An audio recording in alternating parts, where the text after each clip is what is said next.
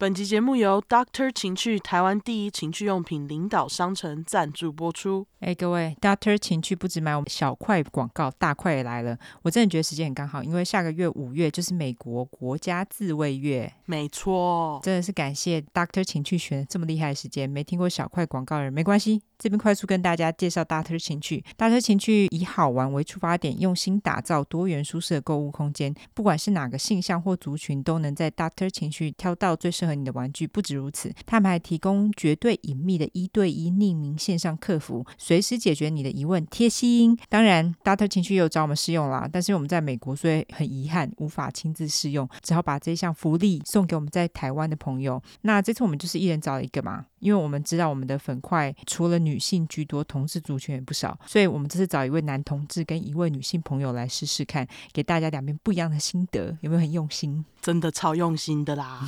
而且跟大家说，因为我朋友呢，他其实是第一次使用情趣用品哦，哦然后他跟我同岁，所以他表示非常感谢 Doctor 情趣跟这个尝试的机会。这样，那没用过情趣玩具的人不用怕，这边有初学者心得哦，超棒的。对，那这是 Doctor 情趣的主打。商品呢是 Tesla 特斯拉自动冲撞 自动冲撞智能脉冲按摩棒，也是我朋友收到的商品之一。那他收到的东西还有止疼音手指跳蛋跟水性润滑液。不过我们先来介绍这个主打商品特斯拉哈。好，他那个 特斯拉特别的特失掉的失推拉的拉。好、嗯、，Doctor 情趣的公关还强调这是他们特别取的哦，嗯、因为特斯拉用了会让你跟这个名字一样变得湿哒哒。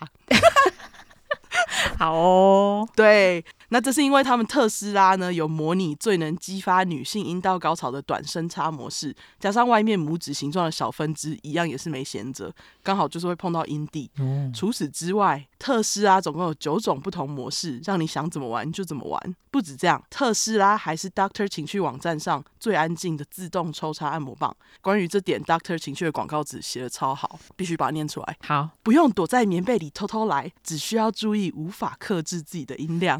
就写得很好，写超好的。对，结果真的发生了。我朋友说他第一次使用真的是毫无防备，马上就高潮了，哦、没时间让他搞清楚是阴道还是阴蒂的部分，高潮就到了。哦、他事后还问我说：“特斯拉的自动抽查这个功能算合理吗？”这样，因为这是他第一次使用，我就跟他说：“合理，你就拥有一支。”哦，哦，真的赚到，对，真的赚到。我也其实蛮想用的。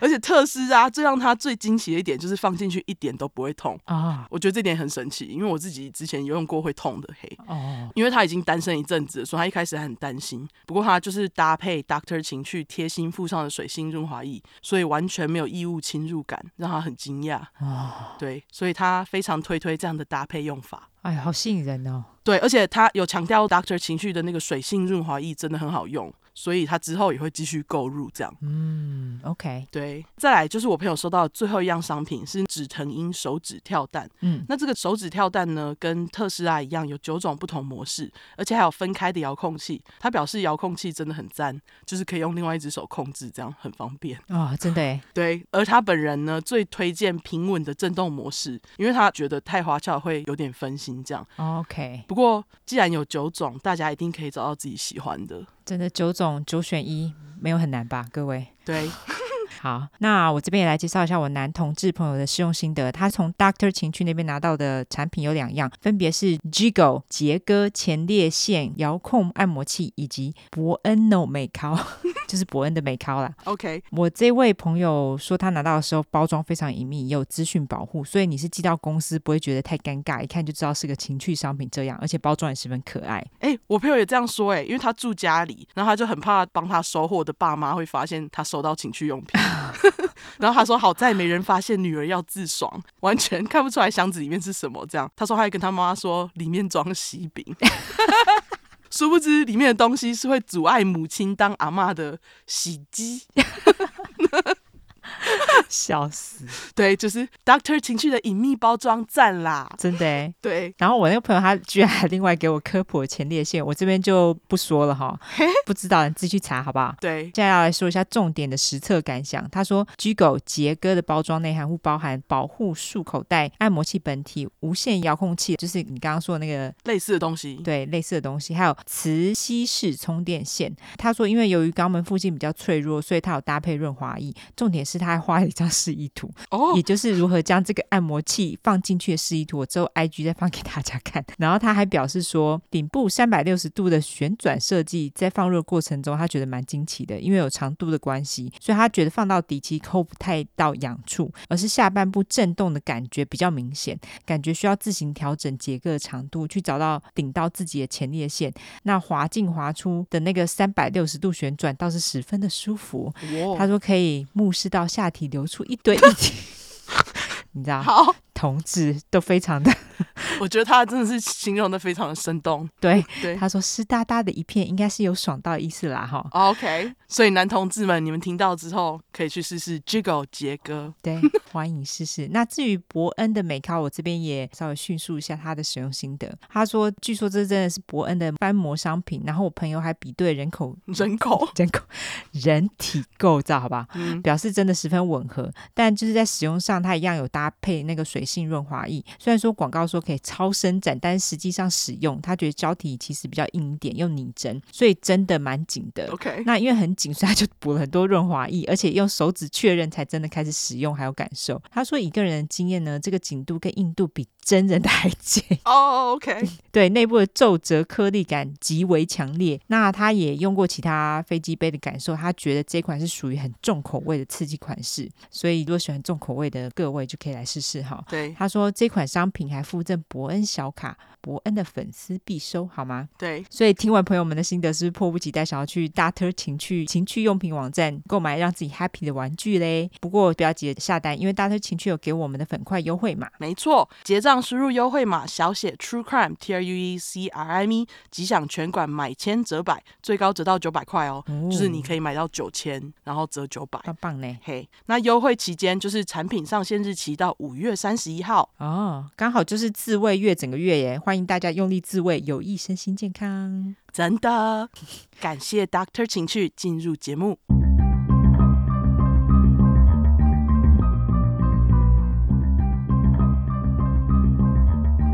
安安安安，大家好，我们是出快出快，我们是出口真实犯罪感性谈话节目，兼优质英语教学节目。我是 Olanda，我是 Olive。好，那我们一开始先来谢谢抖内吧。没错，然后我首先要拍写，上次忘记说，就是有一个在美国泳装公司工作的那个粉块，他问我们说可不可以投内泳装这样，然后我们两个都收到了，非常感谢你。没错，而且我也穿了。哦，你也穿了是不是？对，我就是有一次很热，我们这边有一天太热了，然后想说给 Remy 在外面的，我们买了一个小泳池给他，然后我们就在外面玩水，所以那天就有穿了。哦、OK OK，感谢你，和珅。嗯，对，感谢你。好，然后再来是感谢订阅 Instagram 的大家，非常非常感谢你们，非常谢谢你们，大家麻烦 Instagram 订阅起来好吗？没错，麻烦大家了哦，谢谢大家。没错，那网站的话呢，要感谢 Claire。他有留言，他说感谢你们让我忙碌的工作和育儿人生有了舒压出口。他说从出快大富翁追上进度了，变成没有大快听的人生，只好来投内。感谢你啦，对，感谢你，还要感谢中正区的 Chang Chain Chang 吧，他这是江吧，C H A I N G 江或蒋。对，他是姓江，嗯，然后我就不知道性别，所以就叫你江人。好，然后 PayPal 的话呢，要感谢信义区的叶人。好，感谢你。对，感谢你们的抖内，非常谢谢大家。好，那我们来念留言。好，第一个留言是来自于无觉可睡的研究生，他的标题是“终于追到最新集数”。他说：“本人完全没有听 podcast 的习惯，为什么会开始听？是因为今年过年前哀伤的确诊了，还是第一次确诊？原本还一直觉得自己是天选之人，笑哭脸。结果居然在春节期间回不了家吃年夜饭，只能隔离在自己的小套房啊，哀伤哎、欸，真的哀伤哎、欸，过年不能回家。划了好几个节目都提不起我兴趣，终于被我找到出快，一听就爱上。太喜欢你们骂脏。”我本来讲骂脏话的犯人，太喜欢你们骂犯人的脏话跟自然的大笑声，让我觉得自己一个人在房间也不孤单，因为都直接开扩音听，从第一集开始倒回来听，所以完全没感觉音质差，刮胡标准很低。有时候一整天都听了好几集，无聊算了一下，大概花三十五天就追完全部集数，好疯狂，大笑哭脸。隔离也隔完了吧？三十五天呢？因为隔离不就是一两周吗？对对对对，不错，不过也是蛮快的，三十五天呢。对，很快哎，真的听超快的。就是你至少一天要听两集大块吧？对，才能听完。没错，哇，听很快。嗯、他说：“谢谢你们用心制作，可以感受到准备有多花时间。希望你们也要好好照顾自己，期待节目长长久久。”放炮 emoji，感谢你喽。对，感谢你无觉可睡的研究生，辛苦喽。对，希望你就是没有什么后遗症啊，好不好？听说好像很多人确诊后有一些很不舒服的后遗症。对啊，就是有些人还是没有味觉之类的，没有味觉太痛苦了。对，希望你没有什么后遗症哈。对，感谢你的留言。没错。那下一个是来自于 Daikon 零五零七。大根，金牛座的大根，没错。萝卜，它的标题是真实犯罪广播，呃，这是什么广播器吗？对，广广播器 emoji。听出快准没错，这好冷门，真的。他说，首先感谢出快念到这篇留言。自从被两个天秤座同事推坑入教后，正式入坑集数是六十二块的左川。哦，是佐川一正，他打佐川正义。哦，佐川一正跟顺子天使 emoji，还有小块的狼师金价五高要求，凭什么欺人太甚？诅咒这些几百人，鸡鸡溃烂都太客气哦，都太客气，太刮胡长音，OK，太怜悯他们的性器官了。这是生气 emoji。OK，他自己又再一个刮胡长音。嗯、跟男友追完台湾犯罪故事后，虽然悲剧很令人发指，也让我醒思恶的根源都存在你我之间。社会与文化风气如何看待，可能才是最大的难题的吧。流泪脸，再来是赞叹出快的部分，准备资料和讲稿都很用心，也愿意纠错，很符合求证精神。Y 和 O 的主持步调和越发成熟的默契，非常耐听的开场。回去听第三集才知道，连配乐都是有故事的。拍手 emoji，好多 emoji。嗯，让自己上班到加班，回家到晚安前，耳朵都不寂寞。爱心 emoji，就这样慢慢着迷于两位的默契与主持节奏，听得整个人无法自拔。刮胡也跟有台节目 say 拜拜了。太阳眼镜脸，好爱你们的，感谢你们。请两位继续坚持做节目。这是什么？眨眼，眨眼斗嘴 emoji，眨眼斗嘴 emoji。最后，请容我再埋个伏笔，希望有朝一日我们公司也能出现在 True Crime IG 的干妈精选上。膜拜手哦，好，欢迎，对，欢迎你哦，大根，对，希望你们公司也能出现在这边。对，麻烦给你们公司推推，好不好？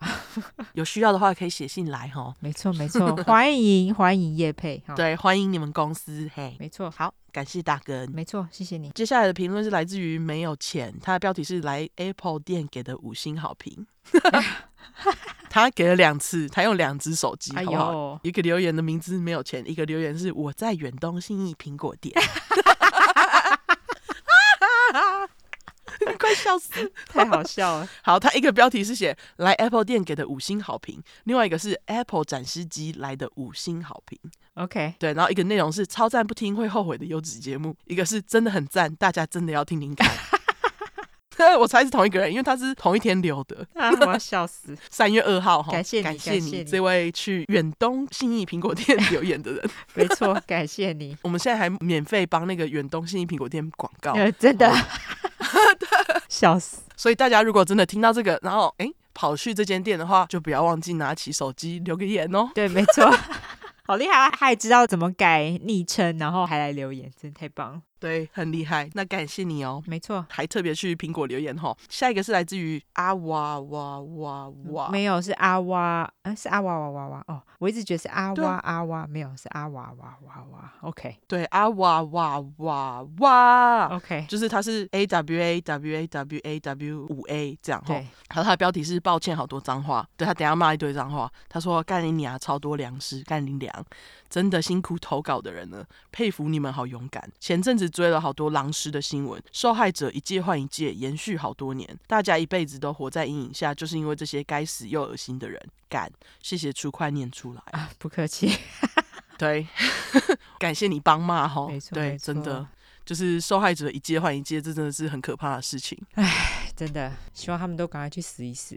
就是这些狼师们，没错。换你念。好，下一个是来自于 Yulin Vivian，他的标题是出快好棒棒。他说已经刷到不知道几刷了，每天都在等新快，而且大家说的没错，出快真的是做稿的好伙伴。因为听故事太入迷，就算客户一直要改稿，也能很有耐心一一修改。客户一定觉得我的脾气变得好好。听出快修身养性，还能保持警惕与保护自身安全，一举多得。刮胡也拉了朋友入教，目前只成功隐晦，笑哭脸。不过成功隐晦，我觉得蛮厉害的，好不好？我觉得有成功就很厉害了，好不好？因为这种东西，以前我在跟尤兰达讲的之前啊，我都还找不太到，就是可以听我分享 True Crime 的人。对啊，那个喜欢出快的人，我觉得比较特定族群啊。对，因为我我当时应该说波特兰这边亚洲人其实比较少，嗯，然后所以就是热爱 True Crime 的都是白人，对。然后我身边的亚洲人就是这么少，亚洲人好像没有像白人这么的疯狂。在美国的白人很多都超爱 True Crime 故事的，哎，对啊，真的。所以我觉得成功一位很赞了哈，对，很厉害，感谢你喽。好，好，那下一个是来自于焦虑症患者，他的标题是台南狼师小块，那一个眨眼瘪嘴。emoji，他说：“身为五十七岁的台南人啊，五十七岁 有五十七岁人听我们呢，我觉得有点开心，拍手，真的。身为五十七岁的台南人，觉得台南的狼师好多，眨眼瘪嘴 emoji。我国中时好友在他国小时，他因为坚持向他恶心的导师拒绝碰触，被导师排挤，然后跟我说起那个狼师的种种恶行，点点点。我在多年后也成为国中老师，我的同事们也会把脏手伸进未成年女学生的心里。后来那个女学生竟然嫁给他，傻笑。他那个生气还有脏话 emoji，后面还刮胡斯德哥尔摩症。我当时身为教师会理事长，竟然因为没证据也无法举报他啊！天哪，哎、欸，他是国中老师哎，而且他已经是理事长，也没有办法举发他哎。我真的是搞不懂哎，为什么这些鸡掰的人可以这样逃过？就是。对啊，太有心！就是嫁给他的那个人没有揪他，哦，对，没有去讲任何事情，所以就变成说你也不能怎么样。天哪，国中哎，所以他们至少年纪差了。如果老师至少二十二十岁的话，那不可能二十啦，一定是大学毕业。哦，对啊，那就是二十五啊，二十二。然后如果国中的话，十二岁。就至少差了十岁以上哦，好吧。他继续说，后来因病提早退休，又辗转得知一位当时坐在我旁边的男老师伸出狼爪，性侵他的娇娇女学生。刮胡他自己生了两个女儿，因为女学生的朋友受不了这件事，当了一年多的垃圾桶，导致自己心理崩溃，把事情报告给他最信任的同居女老师。那位女老师把事情呈报给性平会，才让此事曝光。男老师被停职查办，点点点。但因为被害学生的家长不愿声张。因因为是家长聘请狼师来家里任教，家长也成为加害者共犯。我退休了，在家听到也只能气到发抖。只能说，在这条房思琪的路上，所有被害者都只能选择自己隐忍或结束生命吗？写这么长，应该也能成为一篇小块，但却是悲伤的小块。水王大眼脸，我现在有女儿了，请从小教她任何碰触，只要不喜欢就要勇敢说不。当然一定会，对，他当然会啊，他当然会。对，不过就是感谢你跟我们说这件事情，因为我觉得你看，连老师，而且他本来是教师会理事长，他知道这件事情，他也是什么都不能做，哎，好无力的感觉哦，真的是，就是这件事情为什么会这么难？对对，为什么要抓出这些坏蛋这么难？对，这件事情为什么会这么这么的难？我真的不懂，哎，对，就是明明是错的事情，为什么？对啊，怎么会这样子？我觉得好可怜，就是你看，有人当垃圾桶，然后他。他受不了，去跟人家讲，这太夸张了吧？而且，就是我觉得家长成为加害者的共犯，真的是一件非常令人难过的事情。因为就是他却宁愿息事宁人呢。对啊，他居然就是因为是他们自己请这些老师来的，然后他们就愿意息事宁人。那小孩子呢？对啊，你就是牺牲自己的孩子哎。对啊，就是我觉得被害学生也太衰了。你看家长就是顾自己，然后完全没有为了自己的小孩哎。我觉得这个就是家长真的犯错的话，要勇于承认，真的。没错啊，的确是因为你们请了这个狼师来家里任教，可是你知道你自己错了，承认不就好了吗？对啊，承认啊。为什么要隐瞒呢？啊，小孩要可怜啊！可是我觉得这种事情真的好多好多。对啊，就是我只能说，希望这样的事情越来越少。对，然后这些老师可以被揪出来，因为去当老师做这些事情实在太可恶了。而且这样子老师怎么感觉还不少啊？我真的觉得实在太夸张了吧？怎么好像每个人身边都有一个？到底是什么？我也不懂。好好，感谢焦虑症患者的分享哈。对，谢谢你。每次讲到这种狼师，我们都会忍不住讲很久。对，真的，因为真的很气。也感谢你跟我们分享你自己的经历，然后也感谢你听我们节目哈。对，感谢你哦。嗯，没错。好，下一个是来自于 N D J J D J D K X J X，感觉是乱码。乱码。对，它的标题是五 A 五 A 零。OK，好。他说打开了好久没开的 Apple Podcast 写评论，就是为了给你们五星，真的太值得五星了，两个庆祝脸，因为你们学到了许多有趣的英文，像是常常会问男友你会不会有 necrophilia。我这集有很多 necrophilia 哦，各位哦，oh. 对，男友都用满头问号脸看着我，真的太有趣了。每次听到 Y 对会计这个职业的解释，都点头如捣蒜。自己也是做相关行业，就觉得好有亲切感。每次听到 O 讲话，我就会不自觉笑出来，真的太幽默了，大笑哭脸。因为刚刚听到最新进度，通勤一百小块，不知道什么时候才能有机会被念到。谢谢你们那么努力用心在做节目，连念评论的时候都是很用心在看待每一则给你们的支持，也给予。与听众适当的回复，你们的念评论时间我也都听得很开心，真的很感动。水王大眼脸，也谢谢你们让真实犯罪不再只是一个新闻或是故事，而是真的可以让更多人知道如何保护自己，拥有出快魂。刮胡一定要记得锁门，没错，真的，就算是邪教，我也愿意被迷到不愿醒来，笑哭脸。感谢你喽！哦，对，他还有最后一句拍谁，因为我的那个截到了，是永远爱你们，永远支持出凯邪教。哦哦哦，好好好，那感谢你补充，因为我真的没看到。好，刚刚我才注意到的，我把不小心卡掉在下一个。哦，好好好，对。那非常谢谢你了，非常谢谢你乱码五 A 五 A 你，没错，今天有大家最爱的 necrophilia。好，下一个是来自于 Serene 七七零八八，它的标题是爱你们爱到梦里，你们好呀！最近在重新听第三遍，听到第十七块刮胡人肉鱼肉鸡鸡半桌 那一集的时候，不小心听到睡着，结果做梦的时候直接梦到声剥人皮的画面，我快要吓死。身体健康的我间接体验心脏病的心悸感，一醒来马上跟男友说，刚刚我梦到。Y 和 O 了，刮胡杀人犯当媒介也算间接见面吧。OK，是关洛英是不是？没有啦，我们还活着。那个水汪大眼脸，然后和他说我刚刚梦到的内容，他一脸惊恐，大概是很羡慕我能在梦里能够拥有你们吧。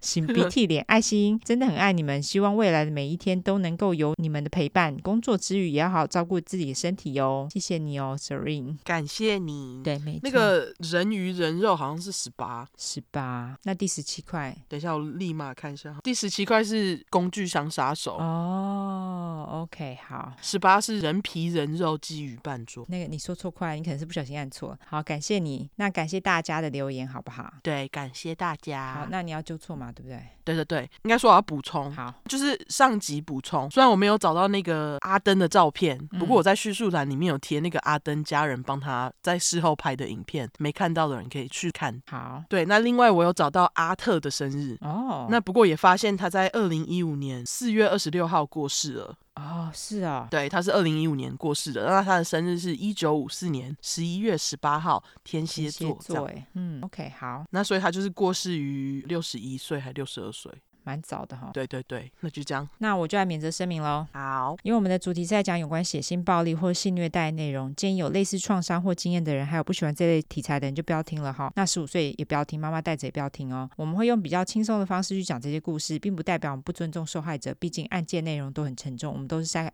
开杀人犯的玩笑，对于死者会给予绝对的尊重。还有我们的故事充满了偏见，因为我们不爽就是会骂人，我们不是媒体，也不是警察机构，并没有义务保持客观中立。要听客观中立故事的人可以转台或者自己去找资料，最客观中立了哈，不要来靠北了。另外，我们住在美国一段时间了，所以还是会中英文夹杂，毕竟这是翻译的故事。我们还英文教学，优质英语教学节目呢。有玻璃心的人，这边就给你一个警告：我们逮到机会就说中国共产党或某些中国人坏话。所以，假使你不喜欢我们讲中国的坏话的话，就不要听了哈。那不喜欢听脏话的人，拜托哦，可以直接关掉，我们无缘拜拜好吗？另外，我们如果有提到任何加害人有心理疾病的话，并不代表你有心理疾病就会干这些事情。有很多人都有一样的心理疾病，也是充满正气。所以，如果我们今天骂加害者，并不代表骂所有有相同心理疾病的人，大家就不要自己对号入座喽。没错。好啦，那这次我先。没错，想说好久没有来讲连续杀人犯了，所以这次决定来讲一个。对，你也是连续杀人犯嘛？哈，对对对。而且我们这两个找连续杀人犯，我觉得他们都很奇怪，就是他们有奇怪的癖好。对，他们两个都有一个很奇怪的点，奇怪特征，这样啊？嘿，对对对，这么说非常好。而且这个案子好像是发生在我们还没讲过的州，哎，哪一个？阿肯色州，我们还还没讲过吗？哦，那个州超冷门，超级冷门。Arkansas，对，Arkansas，对。那当中的转折也是很多，而且还好久没有讲到大家最爱的 necrophilia，所以这一集就让大家听个够哈。好，那我刚刚就说这个案子是发生在冷门的阿肯色州。对，阿肯色州在台湾也算是蛮冷门的州啦，好像没有听到谁说，哎，我要去阿肯色州留学之类的。没。对不对？没有嘛？那个不是大家会想到的州，我觉得。对对对对，它也是美国的一个南方州。那它的拼法是 A R K A N S A S，那它最后一个 S 不发音，所以第一次看到人都会念 Arkansas，可是它其实是 Arkansas。对对对，我刚刚就是念 Arkansas，对，那就是它的念法，最后一个 S 不发音。这边就教大家念起来就不会被笑了哈。总之，如果有位在阿肯色州的台湾朋友，你好，我很怀疑那边到底有没有台湾人呢？我好想知道，哎、欸，有的话拜托来跟我们打声招呼好吗？对，我想知道你是不是住在那里。我想要知道，就是你住在那边到底有多少多少亚洲人？亚洲人，因为他这是冷门州。那我要来讲讲你们州的案子了哈。好，故事的地点呢是在阿肯色州一个叫做 Fort Smith 的城市，中文就是史密斯堡。它是阿肯色州第二大城市，人口大概将近九万人，并且位在阿肯色州的最西边，它是跟奥克拉荷马州的边界，它也是。位在阿肯色河边，那虽然是阿肯色州第二大城市，但是据说是一个有小镇感的城市。哦，当然意思就是说，大家很多人都彼此都认识啊，然后都觉得很安全这样。OK，但是这样的地方呢，最容易发生可怕的案件了，通常都是这样子。一九九三年四月十号，一个叫做 Lily Jones 的八十九岁老妇人，我就叫她百合。百合她自己独居在位在史密斯堡的小屋子里。百合这个时候其实眼睛视力已经相当不好，毕竟八十九岁了嘛。对。已经接近全瞎的状态，但是靠着朋友们的帮忙，他自己生活倒也还过得去。当晚就在百合他要入睡的时候，他听到前门有人敲门。他因为视力很差，他看不清楚在前门的人到底是谁，但是他听到门外有个男人的声音，于是百合就把门打开了一条缝。那个男人就跟他说：“哦，他需要跟百合借一下电话。”当然，百合她活了这么久，他现在年纪这么大了，眼睛又看不到，但知道这个时间点让陌生男人进家门，但是非常 no no 啊。对啊，所以百合就很坚定的拒绝了男人。就在百合要关上门的时候，男人却强行将门撞开，百合也因此被撞倒在地。于是男人当然就进入了百合的家。百合虽然奋力抵抗，但是他八十九岁了呢，他根本打不过这个强行进入的男人，而且男人比百合实在是强壮太多了。结果这个男人就不停的一直在揍百合，还有掐他，最终也强暴了百合。他强暴一个八十九岁的老人呢。好可怜哦！干，百合也在被男人攻击没多久后就失去了意识。没多久，百合她后来醒来了，也最终了解到到底是发生了什么事之后，那时候男人还在，她也没反抗，于是她就继续装昏，想说什么都不要做，不要说，就让这件事情就这样赶快过去，因为她也打不过他嘛。对，在男人完事之后，就沉默的站起来。他这个时候认为百合应该已经是死了，所以他就将百合留在地板上。这个时候，百合她也不敢动。因为她想要确认男人已经离开了。再过了一会，百合她确认男人离开了之后，因为她这时候已经身受重伤，毕竟一直被打又被掐，干嘛的？他就爬到电话旁边打电话报警。哦，警察马上到了现场后，他们看到现场的状况非常震惊，因为现场并非典型的犯罪现场，除了人身攻击之外，房屋里面的东西通通都没有被拿走哦。意思就是说，这一起案子的动机呢，并不是抢劫，完全只是为了性侵百合。哦，真的耶！就谁想到你八十九岁还有人想要？这样子强行进入，然后性侵你，对不对？真的，警方也马上就了解到，他们要寻找这个加害人的条件其实非常的狭窄，也非常稀少，因为他只性侵老女人嘛。对，在经过了犯罪侧写之后呢，他们认为要找的加害人会故意挑那种无法反抗的人下手，像是老人或者小孩，哦，或是其他无法自我防御的人，这样就说得过去了。就是他找老女人的目的，就是他不想要有人反抗他，对，就是很容易制服。对对对，挑选年长的女性下手，犯罪侧写专家也认为这个。人可能会有妈妈或是阿妈的问题，妈咪 issue 是不是？对，警方虽然在百合身上找到了精液，但是大家也知道，一九九三年 DNA 技术还没有那么发达。这个时候，全美国就一间实验室能够测试 DNA，也就是 FBI 的实验室。而且除此之外，如果你想要测试 DNA 的话，也必须把嫌犯的 DNA 一起送到实验室做检验比较，跟现在只要测出来之后输入电脑寻找符合的人不一样。主要是当时的那个样本数也不够啦。对，而且据说当时测试 DNA 也必须花很长的时间，因为毕竟那个时候才刚开始、刚起步嘛。对，所以说真的要送 DNA 检测，倒不如自己先努力办案，可能还比较快。对，警方在犯案现场也没有看到任何指纹。百合也因为他视力不好嘛，都已经几近全瞎，所以他除了只能跟警方说对方有戴手套之外，他并没有办法给警方任何的长相描述。百合他还说，他觉得这个男人声音感觉听起来有点熟悉，但是他就是想不起来到底是在哪里听过那个声音。所以警方就认为，也许这个男人住的离百合家不远，就是他们可能在路上相识，然后打过招呼之类的这样。OK，你也知道美国人很喜欢跟陌生人打招呼。真的，在八十九岁的百合被攻击，以及警方认为可能是当地人所为的消息传出之后呢，就造成大家一片恐慌。而且警方除了加害者的犯罪侧写之外，他们并没有其他具体的证据，此案也因此毫无进展。在两个月都没有进展的情况之下，警察又很快有了新的资讯，但是并不是他们想要的那种。那是因为在一九九三年的六月，也就是大约在两个月后嘛，五十八岁的 Juanita Wofford。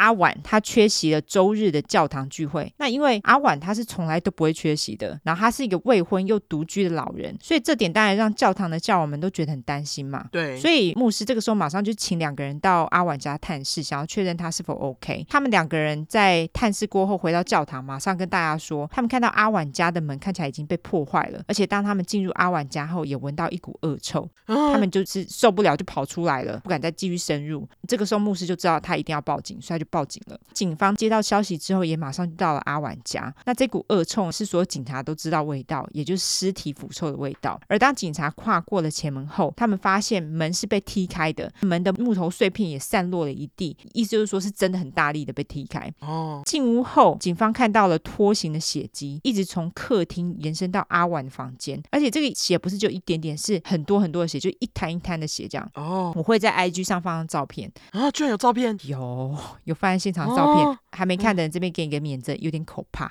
已经看的人就看得好。好 好，警察也在客厅看到了一块那个门框的一个碎片。门框因为被墙拆下来，所以它前端就是那种很尖锐的木片嘛。前端那个尖锐的木片上面有很多血，看起来就是有人拿那块门框去戳刺别人。哦、当警察进入阿婉的房间之后，他们看到阿婉的尸体就在床上，而且阿婉全身赤裸，很明显被殴打的乱七八糟，就看不出来是谁。而且他是被勒。脖，然后戳死死亡之后，再被 necrophilia 性侵了一番。阿婉的手上也有多处的防御性伤口，而且据当天在现场的警察表示，这是他们看过最可怕的犯案现场。听起来就很可怕啊！用门框哎，对，太新颖了吧？对，没错，我不是在称赞他的意思，但就是哈，而且到处都是血，超可怕。警察除了发现我上述说的之外，他们还在现场发现了一些奇怪的证据，在床边的那个墙上啊，有些血手印。更奇怪的是，现场还到处被乱尿过，啊，就是你想那样，就是有人在现场。乱尿尿，就是在事发后故意在那里尿。对，而且一看就知道是故意的，因为到处都是啊。嗯据专家说，会在犯罪现场乱尿，第一通常是表示对犯罪现场的轻蔑，就是有点像是对受害者做最后的攻击的感觉；另外一种则是性癖好，就是有点像羞辱他的感觉。你知道有人就是有这种性癖好，那如果有人有这样的性癖好，我们不 judge 你，只要你不伤害他人，还故意要这么做就好了啦。对对对，而且比 necrophilia 好吧？就是就是，我觉得你想吃屎、想尿尿干嘛？想想棒赛都可以，只要不要伤害他人，对，你自己爽就好。对对，给新的听众，necrophilia 就是本节目。最重要的英文单字就是恋尸癖的意思哈，通常是只会对尸体性侵的意思。另外，在犯罪现场，在沙发上面的墙面有一个斜脚印，而且那个脚印是横的，因为你知道，你抬起脚，如果你要去在墙上制造一个脚印的话，通常都是直的嘛。啊，它这个是横的哦，对，哎，对，所以就是有点不自然嘛，很奇怪嘛。当然，还有一个假设是加害人也许在伤害受害者的时候需要一个平衡点，所以才会那样子踩墙壁，这是其中一个可能啦。要用这种莫名其妙的姿势。的话呢，也就更加说明加害者在攻击受害者的时候是有多么的残忍，也不在意。整个犯罪现场就是一整个暴乱，可以看得出加害者真的是发疯的感觉，就是发疯乱弄。对，就是完全不管他，就是要伤害加害人这样子。呃，他其实是要伤害受害者。不是加害人，呃，对不起，对，他是要伤害受害者。阿婉的案子发生过后，警察还得出了两个结论。第一个是他们现在出了一个连环杀手，虽然说百合没有死亡，但是对方很明显想要让他死嘛。对啊，对。更何况他是专挑老女人攻击，就是一件非常不寻常的事情。所以在两个月之内，在同一个城市发生了两起案件，绝对不是巧合，绝对是有人在史密斯堡专门挑老女人下手。第二结论则是，不管凶手是谁，他都是一个残忍又暴力的变态级白狼，杀害这些。这些老女人让他觉得很兴奋，而且他就隐藏在一般民众当中。他每一次的犯案都比上一次还要残忍，就像吸毒的人一样，剂量必须一次比一次重嘛。从百合的案件到阿婉的案件，就很明显的曲线。对，警察后来跟阿婉的家人告知了他被谋杀的消息，整个城市呢也因为阿婉的案件更加恐慌。更让人恐慌的是，到底是谁想要杀害这两个善良的老人呢？百合和阿婉他们两个都是虔诚的教徒，很多人都很尊重也很关心他们两个，所以但也给警方很多的压。压力嘛。警方他们就在压力之下，他们就必须要找出凶手是谁啊，所以他们就开始比较，并且解构这两个案件。我突然因为听到你刚刚说了一句话，他们两个都是虔诚的教徒，该不会是这个吧？呃，我已经分析出来了吗？呃，没有，为什么？OK，好好，还好还好，因为我刚刚想说，哎、欸，他们两个都是虔诚教徒，这是因为他们两个都信教吗？哎、欸，其实这有一点点关系，等我后面会讲，但是并不是主因。OK，好，你说，这两个案件，他们的窗外都有鞋印，很多的窗子下面也都有烟屁股，嗯，意思就是说，这个吉白朗会先在窗外观察屋内，了解屋内的状况、摆设等等，然后再进入嘛。意思就是说，这一切都是先规划好，就是预谋的，对，有先在脑中想了一个。蓝图之后，他才进去攻击人家。对，警方也在搜查了阿婉家后面的火车轨道，因为他们想说，这个轨道它是贯穿整个城市，整个史密斯堡。他们认为凶手有可能是借着铁道而找到阿婉下手的。在阿婉的院子里，靠近铁道的地方，警察也确实发现一顶蓝色的棒球帽，上面写着 “No beer, no work”，意思就是工作不能没有啤酒意思。OK，警方认为这顶帽子出现在这边还蛮奇怪的，也许跟案件有关，所以他们就把它。收为证据，这样。然而，除了 DNA 证据之外，跟百合的案子一样，警察没有其他具体的证据和线索，所以只能先靠这一顶帽子了。嗯，警察也将两个案发处的地理位置放在地图上比较之后，发现这两处的确都有铁道经过，而且这两处还有一条相当方便的捷径。这条捷径呢，其实非常的隐秘。于是，警方便决定询问附近的邻居，看有没有人注意到什么奇怪的人事物。而且，根据阿婉的犯罪现场来看，加害者在离开的时候。照理说应该都是满身是血才对啊，所以感觉应该会有人发现这个身上有血的人吧？对啊。然而因为那个小径在后院，而且它又很隐秘，所以好像真的没有人发现。哇！当然，在附近的邻居也非常人心惶惶，他们觉得，哎，是不是你呀？搞不好就是你哈，搞不好你就是凶手这样。对。也在这个时候，大家就给了这个凶手一个称号，叫做 The River Valley Killer，河谷杀手。也因为大家都害怕的要命嘛，所以警方就在晚上的时候开始做巡逻，而且是用走的哦，就是在铁道附近走，他们不是开车巡逻。就是当大家保镖的意思啦。他们如果在晚上看到任何人的话，都会上前问话。除此之外，他们也是不知要从何下手寻找凶手。也在这个时候，附近社区的民众们开始提供了许多线索。当年，也就是一九九三年七月的时候，似乎出现了一线曙光，出现一条比较有用的线索。哦，有人在某天晚上在火车轨道附近看到一个可疑的人。那个男人的名字叫做 Anthony Bars 阿东。警方其实也知道这个人。因为他其实有犯罪前科，oh. 而且他曾经做过一些暴力的行为而被逮捕。他也会带着刀在城内到处找人起冲突。警方也认为这个是一个蛮重要的线索，因为毕竟他们也没有其他线索。警方先找了阿东的表弟来问话，表弟也表示，在阿婉的案件发生之后，阿东似乎很想要离开史密斯堡。不止如此，表弟居然还将阿东的一件沾满血的衣服带到警局给警方，哎，oh. 直接出卖他。他是哪里找到的？所以警察当时也马上就找了阿东来咨询啊。然而阿东他就表示说：“哎、欸，那件衣服是他之前找人打架的时候弄到的啦，不是阿文的血啦。为什么你还留着？”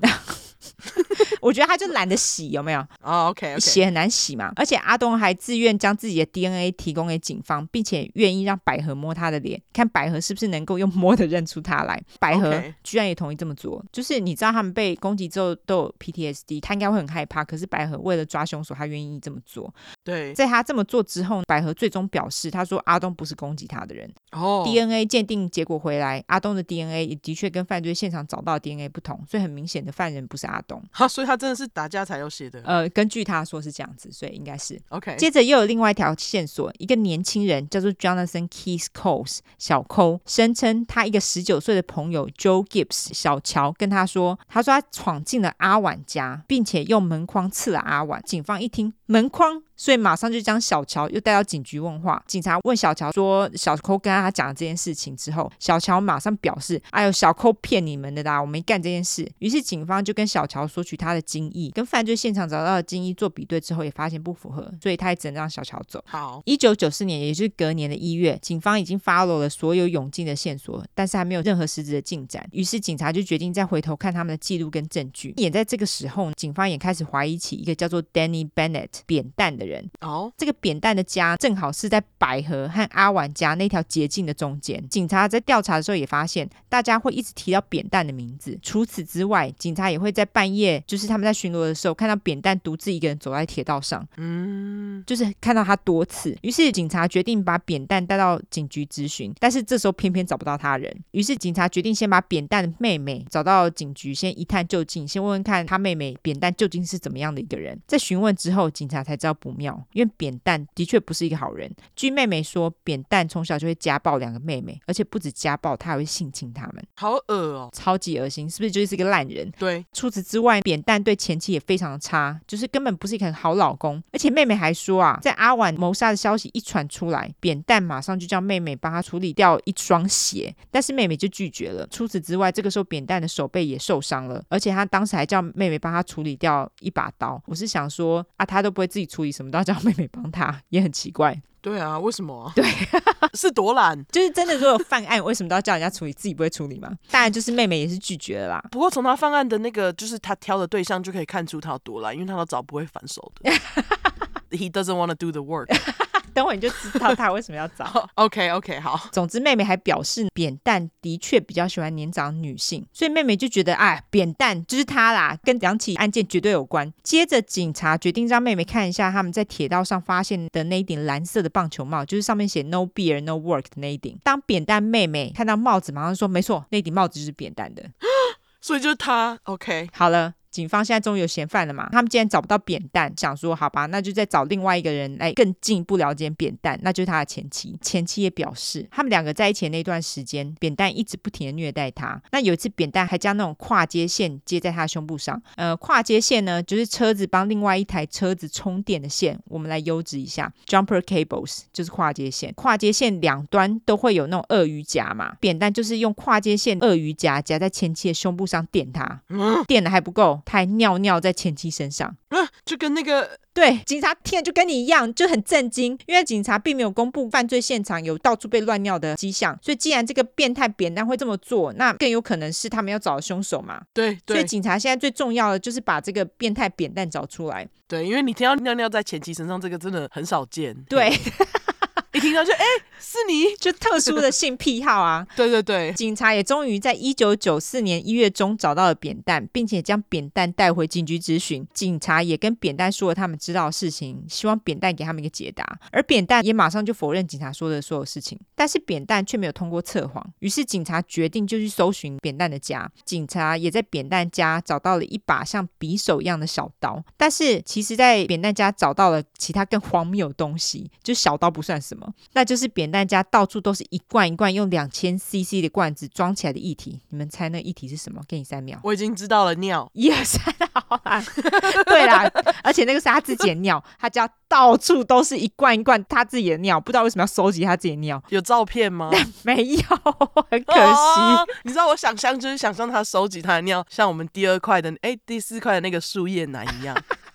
收集树叶是不是？对，他就是收集自己的尿。他们有几罐收集癖？有有几罐呢、啊？我不知道几罐，没有确切数字啊。可没有，但是他们就说 everywhere。到处都是，呃、好，好。当然看到这么荒谬的景象，警察更加确定扁担就是他们的凶手。现在警察唯一需要的就是扁担承认他犯下的罪，或者是 DNA 比对的结果嘛。于是警方就决定再次咨询扁担，认为也许可以再从中找到一些什么其他线索。而且这次咨询是有录影的，结果扁担居然出乎意料的就承认说：“好吧，就是我，就是我攻击了百合。”还仔细的把当晚的细节都说了出来。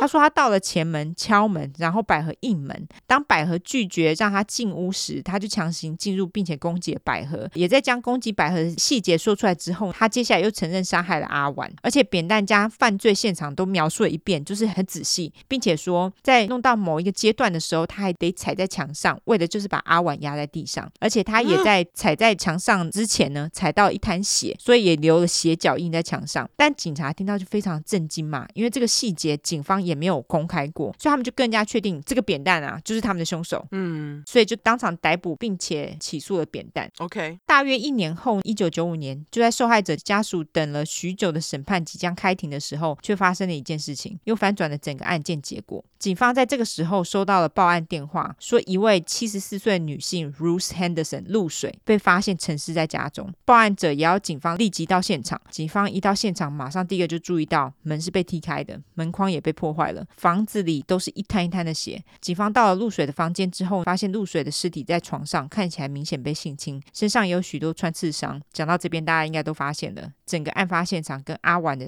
案发现场几乎一模一样。对然而唯一不同的是，露水家没有发现到处被尿的痕迹。警察这个时候面面相觑，因为他们实在不明了，如果扁担说自己就是凶手，那现在这个到底是啥小？而且在两个月，扁担就要上庭被审判了呢。对啊，因为他现在被抓了嘛，所以不可能是他。啊对，所以警察第一个想的跟大家想的都一样，他们就想说，会不会是有人模仿河谷凶手，或者是扁担其实有其他的共犯？对。警方也马上就打电话去监狱，他们先确定扁担没有逃狱，或者是不小心被放掉之类的，还待在监狱里面。那他的确也乖乖的待在监狱当中。于是警方马上就封锁了露水的案发现场，并且通知露水的家人。他们决定好好的坐下来看看到底是什么状况。那警察最终认为，他们唯一能做的，就是在调查露水的案子的时候，一起重新检视扁担的案子，因为他们必须百分之一百确定扁担真的攻击了百合，并且杀了阿婉，他们才能起诉他嘛。对，在警方重新检视扁担的案子的时候呢，一个警探他发现一个很不合理的地方。由于在扁担讲出鞋脚印之后，警察就认为就是他嘛。对，但是他们在重新听了一次咨询扁担的录音之后，警方问扁担他是如何将斜脚印印在沙发后面的墙上的。扁担这个时候却说什么斜脚印？接着警察就跟他解释说，在沙发后面的墙上有一个斜脚印，然后再问扁担那个是怎么弄的。扁担却表示那个不是我弄的。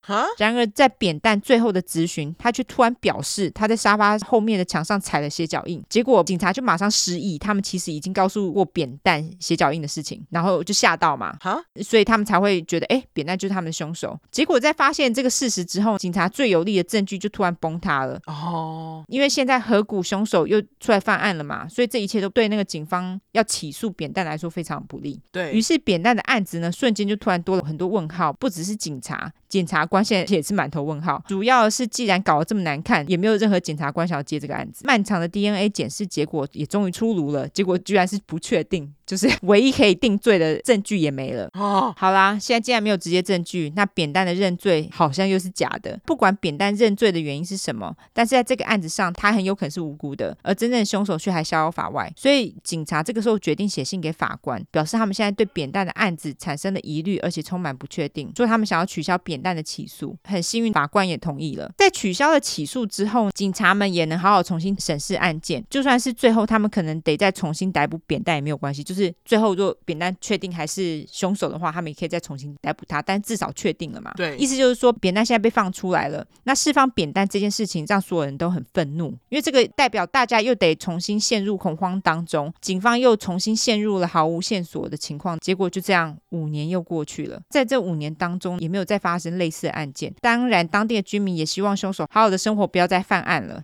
天不从人愿，两千年五月又发生了一起震惊当地居民的案件。这次是一个十六岁的女孩，嗯，某天她一人独自在家的时候，一个他们家的男性友人，就是他们全家都认识的一个男性友人，敲了家门。因为是认识的嘛，所以女孩就让他进门了。男人在进了厨房之后，拿了一把刀出来，就开始戳女孩，同时还性侵女孩。就在女孩努力反抗的时候，她的父母回来了。女孩的父母回家，正好看到这个男人坐在女孩的上方，用刀想要戳死那个女生。女孩的父母呢，于是立马把男人拉开，并且打电话报警，说他们的女儿现在马上就要一台救护车。当救护车到达的时候，女孩的爸爸正在跟男人搏斗。其实那个爸爸是有带枪的哦，哦，他那个时候就把那个枪拿出来射了男人两枪，结果两枪都没射中。于是爸爸就用枪托一直揍那个男人。当爸爸正这么做的时候，警察也赶到了现场。他们看到现场的状况之后，发现爸爸已经把男人打得半死不活，就是干得好。真的，于是就将女儿还有这个男人立马送医。在一阵混乱结束之后，爸爸跟警察说，那个男人刺了他女儿的的头多次，而且还因此把刀子给弄断了。接着又刺了女儿的胸口，刀子再断了一次。接着就开始揍女儿，意思就是说女儿的状况应该就是不是太好。最后爸爸说，这个男人他终于要说了，这个男人是谁呢？就是他们的邻居啊，他的名字叫做 Charles Ray Vine，我就叫吃屎。好，爸爸也表示，我其实还蛮喜欢这个邻居的，因为他曾经帮我清理车子、整理车库，也来我家很多次。我实在不知道为什么他要这样攻击我的女儿。然而，当警察走进案发现场之后，发觉这个场景实在是似曾相识。实在跟阿婉还有露水的案发现场太相似了。虽然说这次的受害者就十六岁，很奇怪，对不对？对对。但是警察实在无法不把这三个案件联想在一起，所以警察就决定到医院收集吃死的 DNA，跟其他案件收集的 DNA 做比对。幸运的是，因为两千年的 DNA 技术已经比七年前好太多了，所以不做白不做，就算不对也比对个安心嘛。对。就在等 DNA 结果出来之前，警察也没有闲着，他们就开始去了解吃屎这个人，毕竟他也的确行凶，并且。试图杀一个十六岁的女孩。吃屎出生于一九六三年三月六日，双鱼座，终于在加一。那双鱼座，没错，吃屎的确是史密斯堡出生长大的居民，家里是开太平间的。吃屎曾经结过婚，也有两个儿子哦，但是他后来离婚了。那他在离婚之后的生活都算是蛮低调的。吃屎的朋友还蛮多的，而且他名声还不错，大家也都知道这个人，甚至有警察也认识吃屎。然而，吃屎的好友表示，吃屎在喝醉的时候会变成另外一个人。我想说，日本人是不是？吃屎在喝醉之后会找人打架，而且非常好斗。在 DNA 结果回来之后，果然如警察所想，吃屎就是声名狼藉的河谷杀手。吃屎的 DNA 跟所有案发现场的 DNA 全部符合。好了，大家一定都在想说啊，那个扁担利息嘞，到底是在承认杀小？对对。而且当警方跟扁担提起吃屎的时候，扁担还说吃屎哪位啊？警方还更进一步的跟他说啊，就是那个吃屎啊，他要帮你一起杀人吗？扁担还表示说，我根本就不认识吃屎是哪位好吗？他们两个就是根本就不认识，就是他们两个不是一起犯案的。那尿是谁的？等我们后面会讲到。OK，好。总之 DNA 不会骗人嘛。那吃屎就是警方寻觅已久的杀人凶手，于是警察就逮捕了吃屎，并且以谋杀和企图杀害他人起诉。然而警方无法以百合的案子起诉吃屎，因为百合的案子已经他妈过期了，就是有那个智障的 statute of limitation 已经到期无法起诉。哦，真的。对，不管怎么样，检察官希望吃屎最终能被判死刑。警方打算开始质询吃屎的时候，吃屎和他的律师却决定什么都不说。他们跟警方表示：“你们有 DNA 证据，有什么好说的？法院见。”这样。但是警察当然想知道吃屎攻击这些人的原因是什么嘛？他们也想要对受害人的家属有个交代嘛？对啊。当然，吃屎跟律师想要检方的认罪协议来躲避死刑，他们最后也得到了认罪协议。当然，这个条件就是吃屎得跟警察说出一切的细节。然而，就在他们得到了认罪协议之后，警方开始录影咨询吃屎时，吃屎却一直表示啊，我不记得了。警方问他说：“那你当时是醉了吗？”吃屎也说：“我不记得了。”就很机掰。那这样认罪协议是在前屁啊，就是你又不认。没错，就是警察问他什么，他就说哦，不记得了。所以吃屎并没有真的履行他的义务嘛。警方于是就跟吃屎说，你不说的话，我们也不会履行我们这边给你的协议哦。在跟吃屎的律师又是这样来回了一番之后，吃屎终于愿意给警方他们要的资讯了。吃屎他就表示说，他在去每个人的家之前都知道自己要干嘛，就是有预谋的啦。而且吃屎甚至认识第一个受害者就是百合，因为吃屎的父母跟百合上同一间教堂，所以百合才。会说，哎，他很耳熟，有没有？哦，对，就在教堂见到的。对，至于是怎么认识阿婉的呢？其实说他有个朋友就住在阿婉家隔壁。所以他就是这样认识阿婉的。等一下，朋友，朋友不是扁担。Oh, OK OK，对，因为我刚刚想说，扁担是住在他们两个人家的中间，并不是隔壁，所以就哦、oh, OK OK。对，但吃屎最终也说出了其他的犯案细节。这样，最后警方当然问吃屎一个非常重要的问题嘛，也就是阿婉的案发现场的尿到底是啥小？对，吃屎就表示说什么我没有尿在现场啊，什么尿？警方这个时候就开始有点恍然大悟，他们想说，难道是扁担在警察到现场之前？就先到了案发现场，尿在墙上，并且把帽子留在轨道上吗？当警察问扁担此事时，扁担却马上矢口否认，而且据说尿液当中的 DNA 很容易流失，所以没有办法测试 DNA。然而扁担知道一些现场细节，所以警察他们认为扁担就是像他们想的那样，扁担又喜欢老女人，然后脑子里面又有些变态想法，才会去做这些事情啦。哦，就是他看到那个现场，让他觉得有点兴奋这样子。那所以阿婉的事发现场是唯一一个有尿的。对对对对对，没错。然后那个现场也是是扁担发现的吗？就是他可能在警察。察发现之前就先发现的那个人，就看到了。OK OK OK，但是不是他报警？不是就是他也没有想到要报警，他只想要撒尿，对他只觉得啊，这样让他觉得很兴奋，然后他就尿笑尿。哎、真是笑哎、你不觉得很奇怪？普通人会觉得那个现场很可怕，可是他不觉得可怕，他去到处乱尿，是不是神经病啊？对啊，就是警察莫名发现了另外一个神经病。对。我搞不懂这个就是脑回路，嘿，没错，他就是一个神经病。警察后来呢也访谈了吃屎的前女友们，所有的前女友们都表示，在打炮的时候，吃屎会叫他们躺在那边不要动、不要说话，就像是他们已经死了一样。而吃屎又是在太平间长大的，所以他可能在某个时间点发现自己喜欢跟死人打炮，了解到 necrophilia 的真谛。当然，大家对于这个很好奇，警察也很好奇，所以他们就问了吃屎关于 necrophilia 真谛，不是啊，就问他说到底跟死人打炮是怎么一回事？就是哪时发 现自己喜欢跟死人打炮的？结果吃屎马上就表示说：“我才不要说嘞！”然后就闭嘴了。靠腰哦，好，超级靠腰的，所以我我才不跟你分享嘞。对他，我不要跟你说。总之，吃屎在认罪之后呢，就被判了三个终身监禁，没有假释的机会。二零一九年，吃屎死于监狱当中，那死因是自然死亡，就是可能是生病死的啦。他最后也是享年五十六岁。在这边也快速介绍一下受害者。阿婉是一个非常和蔼的人，他喜欢 garage sale，也就是美国这边大家都会在周末在自己的车库贩售一些自己不需要的东西。阿婉的家人也说，如果你认识阿婉，你是不会忘记这个人的。而我们的幸存者百合，虽然在年纪这么大受到严重的攻击，但是他最终活到一百岁呢，是不是很厉害？非常厉害，十六岁的女孩也成为我们本周的幸存者。虽然她受的伤非常严重，因为记得吗？她的头被拿刀戳刺，有没有？对。但是她就是靠着家人的帮忙，还有她自己坚强的意志，她最终也完成了学业，并且过着相当平静的生活。那至于露水，据说她生前也是一个非常和善的人，而且照顾了非常多其他的人，大家对她也都是赞赏有加。OK，这就是本周 K 笑的故事，真的。真的 k 笑哎、欸，对，就是有 necrophilia 又有奇怪的尿，有没有？你的故事好 k 笑，但是我的吉白狼也是跟你一样，在五十几岁就死了。哦，很好很好，没有活很久，我都觉得很爽，好不好？对，真的好哇，这个真的好神奇哦，是不是很神奇？其实我现在忘忘不了尿拍谁，我懂我懂，因为他莫名其妙就这样承认嘞，他干嘛承认呢、啊？对啊，干嘛承认呢、啊？而且他居然就是 OK 承认呢，我搞不懂他。对啊，他有可能被判死刑呢，就是为什么他要承认呢、啊？我不知道。对于就是他承认这一点，大家也都是满头问号啊，就是想说你承认个屁啊，不是你干，你干嘛要承认？对对，就是 why？还是说他想被关呢、啊？不知道啊，而且才可以去别的地方尿尿。去监狱是不是？但是很奇怪啊，他就是不知道为什么他要这样做啊。但是他不知道，他如果去监狱的话，他应该会被人家欺负，他应该会被人家 bully 到爆，因为大家会觉得不要再储存尿了。而且我想知道，他就是把自己的尿储存起来，到底什么意思？用尿疗法是不是？就是为什么要收集一罐一罐的在家？就是。什么意思？不知道啊，就是第一次听到，就是很神奇。你就是不知道这个人到底脑子到底在想什么？就是他不是一般人，他是他真的就是一个神经病哎、欸！我想知道他现在到底过得怎么样。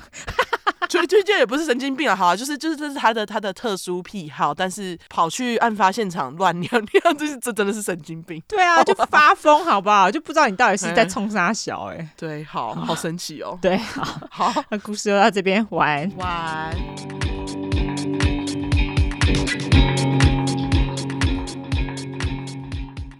本期节目由丰杰生衣赞助播出。大家，我们两个心心念念的丰杰生衣总算又来了，而且他们这次给粉块，价钱比上次还优惠耶。没错，这次除了有我跟尤兰达现在还在使用的全能胶囊、鱼油跟玫瑰胶囊有优惠以外，还有三样新产品哦，实在是等不及要跟大家分享，真的太好用了。我们已经先跟身边的亲朋好友说过一轮，他们也早就准备手刀冲刺了。没错，第一个要介绍的产品呢，就是超级棒棒的三 D 姜黄生态发根活化洗发精。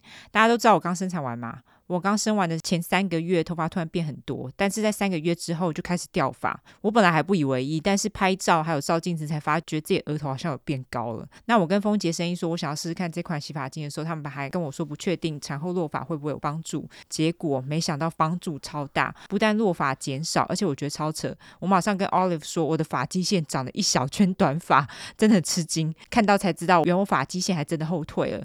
最好笑的是，我老公还跟我说，你怎么突然多了 mole？我觉得你老公形容的很好哎，因为尤兰达给我的照片看起来真的就是有小刘海这样。我看到的时候就想说，呃，这谁？因为我认识尤兰达以来，我没有看过他有小刘海，就是真的是 new look。而且老实讲，不止尤兰达有掉发困扰，我其实也有，哦、就是岁月催人老，我国文真好。好啦，开玩笑之余，我真的其实有在担心自己头发会就是会秃头这样。嗯，结果试完，我也有注意到有改善，不止头发掉的变少，还有就是发量变厚的感觉。你是不是也有？对。然后我就马上拉着 Michael 一起洗，我就一直跟他讲说：“你快点洗，你快点洗。”这样，因为他的发际线也是在后退中，我很担心。OK，好，对。然后他洗完也跟我说，他头发有变多的感觉。还好有这款洗发精不但减少落发，还帮助我把发际线头发都长回来了。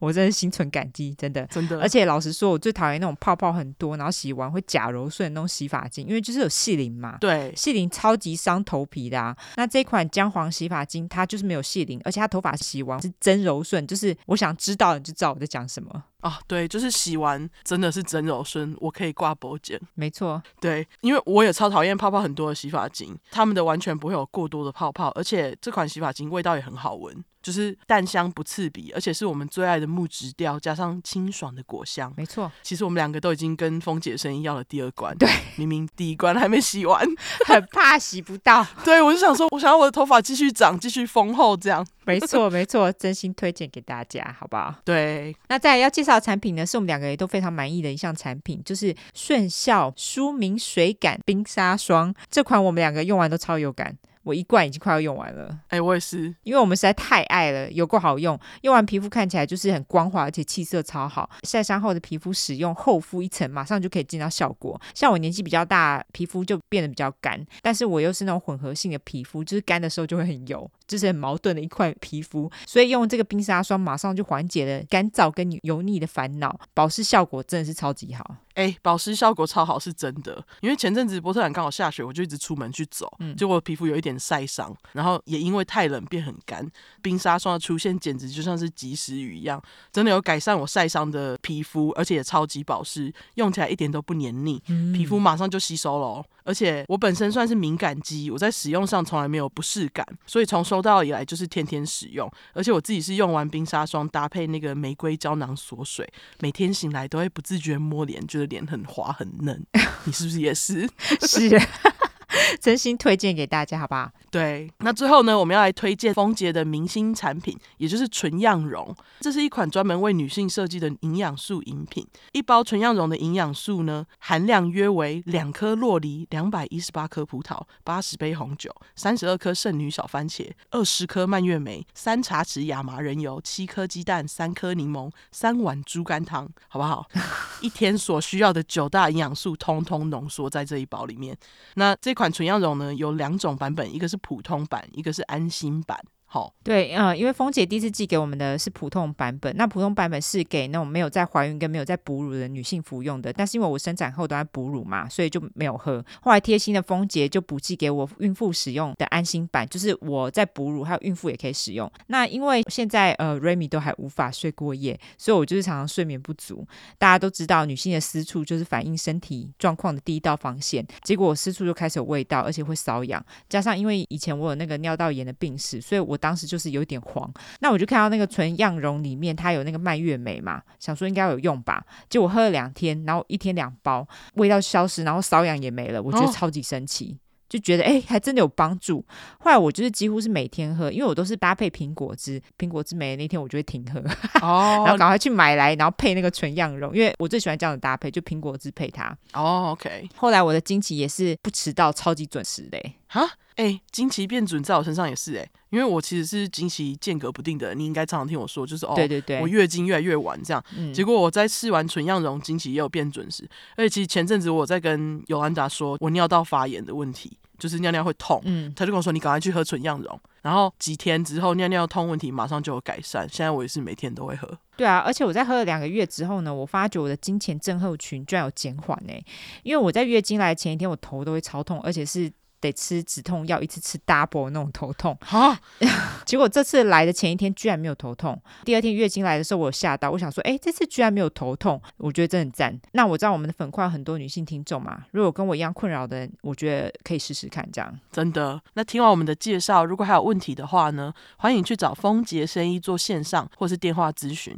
不要忘记，他们有三百六十五天免费退换货服务，如果用不适合、用不喜欢，通通都可以退货哦。没错，这是他们给我们的粉块优惠活动期间是四月二十二号到五月二号，正好赶上了母亲节，想买东西送妈妈的人刚好可以用上这次的优惠活动，只有十天哦，大家不要忘了。对，没错，只有十天，没有很长，所以大家要买动作要快哦。没错，这次的六样商品，丰杰生衣单项商品就给我们的粉块们九五折，那多样商品的组合最多下杀到七一折，哎，有够优惠好吗？没错，其他详细优惠就麻烦大家看资讯栏啦。还有上次那个鱼油啊、全能胶囊跟玫瑰炫效活肤胶囊需要补货的，不要忘了这一次也要记得补货哦。那也是因为这么优惠，这些优惠就没有办法跟官网的活动做合并了。没错，资讯栏的话就会有连接，大家点进去就可以看到所有的优惠资讯。好，还有卖场。对，嗯，那感谢风杰声音进入节目。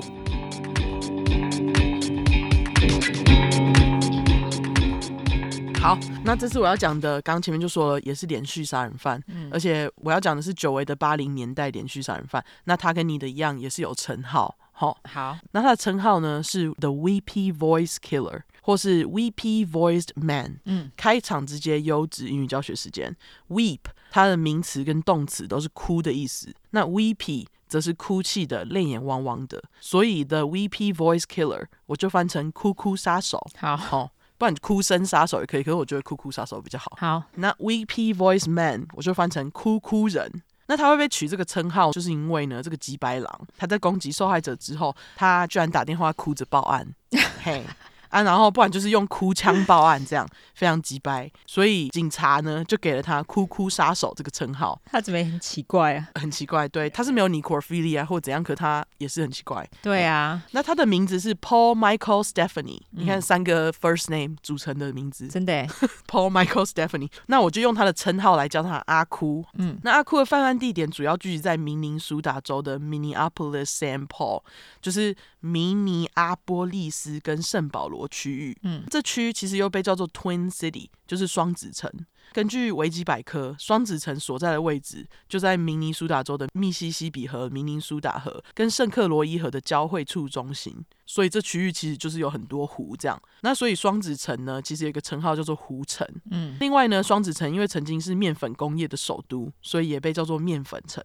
那总之，这个双子城呢，就是明尼苏达州的人通常在说的 city，就是这区哈。嗯，说到这个双子城，我常去的那个大麻店呢、啊，最熟的店员就是来自双子城这区的明尼阿波利斯。哎，哦，真的吗？对，因为上次去买，刚好跟他聊到。然后他就说，他从小就是在 city 长大，可是他说明尼苏达州城市的治安真的很差。哦，他说他自己本人就是有在路上就是被攻击过两次这样。哈哈，真假？对，所以他就说他就是在十几年前就是搬到波特兰这样。OK，然后我们有聊到下雪这件事情，因为大家知道明尼苏达州冬天会下超多雪嘛，嗯，所以他说当地人在考驾照之前都会被带到那种结冰的路上做训练。就是什么打滑啊什么的，对，就去训练一番这样，因为每个人都一定必经，你住在明尼苏达一定会遇到，所以他就说他也有，OK，他就说他觉得搬来波特兰之后，每次呢就是波特兰这边遇到下雪，我们的城市就会瘫痪，这件事情很好笑。哦，那就跟我在旧金山下雨的时候，城市也会瘫痪，我也觉得很好笑。对对，因为在台湾下雨根本就稀松平常。对，在旧金山下雨也会瘫痪，嘿，对，超夸张。对，那这店员呢，他就说，因为他觉得跟明尼苏达州的雪比起来，波特兰的雪根本就不算什么。大家不知道为什么就是不会开车。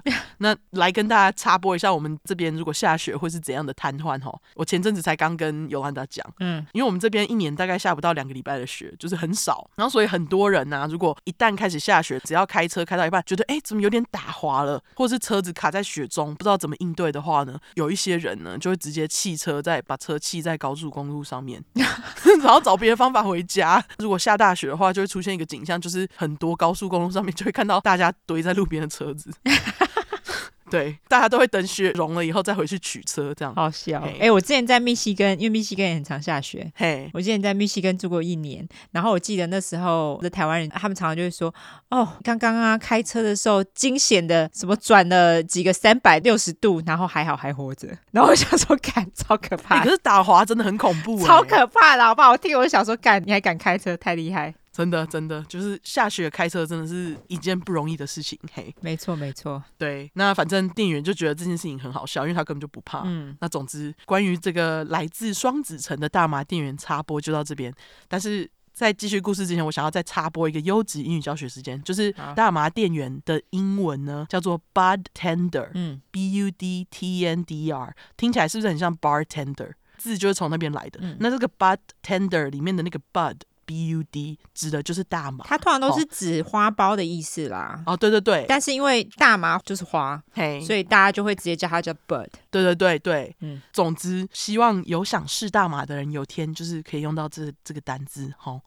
对对，总之这个双子城就是本集吉白狼犯罪的区域。好，那我们先从阿库的背景开始。好，阿库他是在明尼苏达州郊区的 Austin 出生并长大，生日是一九四四年九月八号，处女。哦、oh，OK，对，阿哭总共有九个兄弟姐妹，就是说包含阿哭哭妈，总共生了十个，非常的多产哦，厉害。对，那维基百科说阿哭是家里面最小的，就是老十。不过我有找到另外一个资料是说他是家里的老二，嗯，我不确定是哪一个顺序，但就都跟大家说。好，哭妈是虔诚的天主教徒，小孩们当然也因为妈妈的关系一样很虔诚。在阿哭三岁的时候，哭妈再婚，可惜继父是个混蛋。听说如果小孩啊不小心挡到继父的路，急掰继父就会打小孩，然后有时候也会打他们的头。更急掰一点，他会把小孩推下楼梯。嗯，所以当时阿哭就有好几次因为这样撞到头。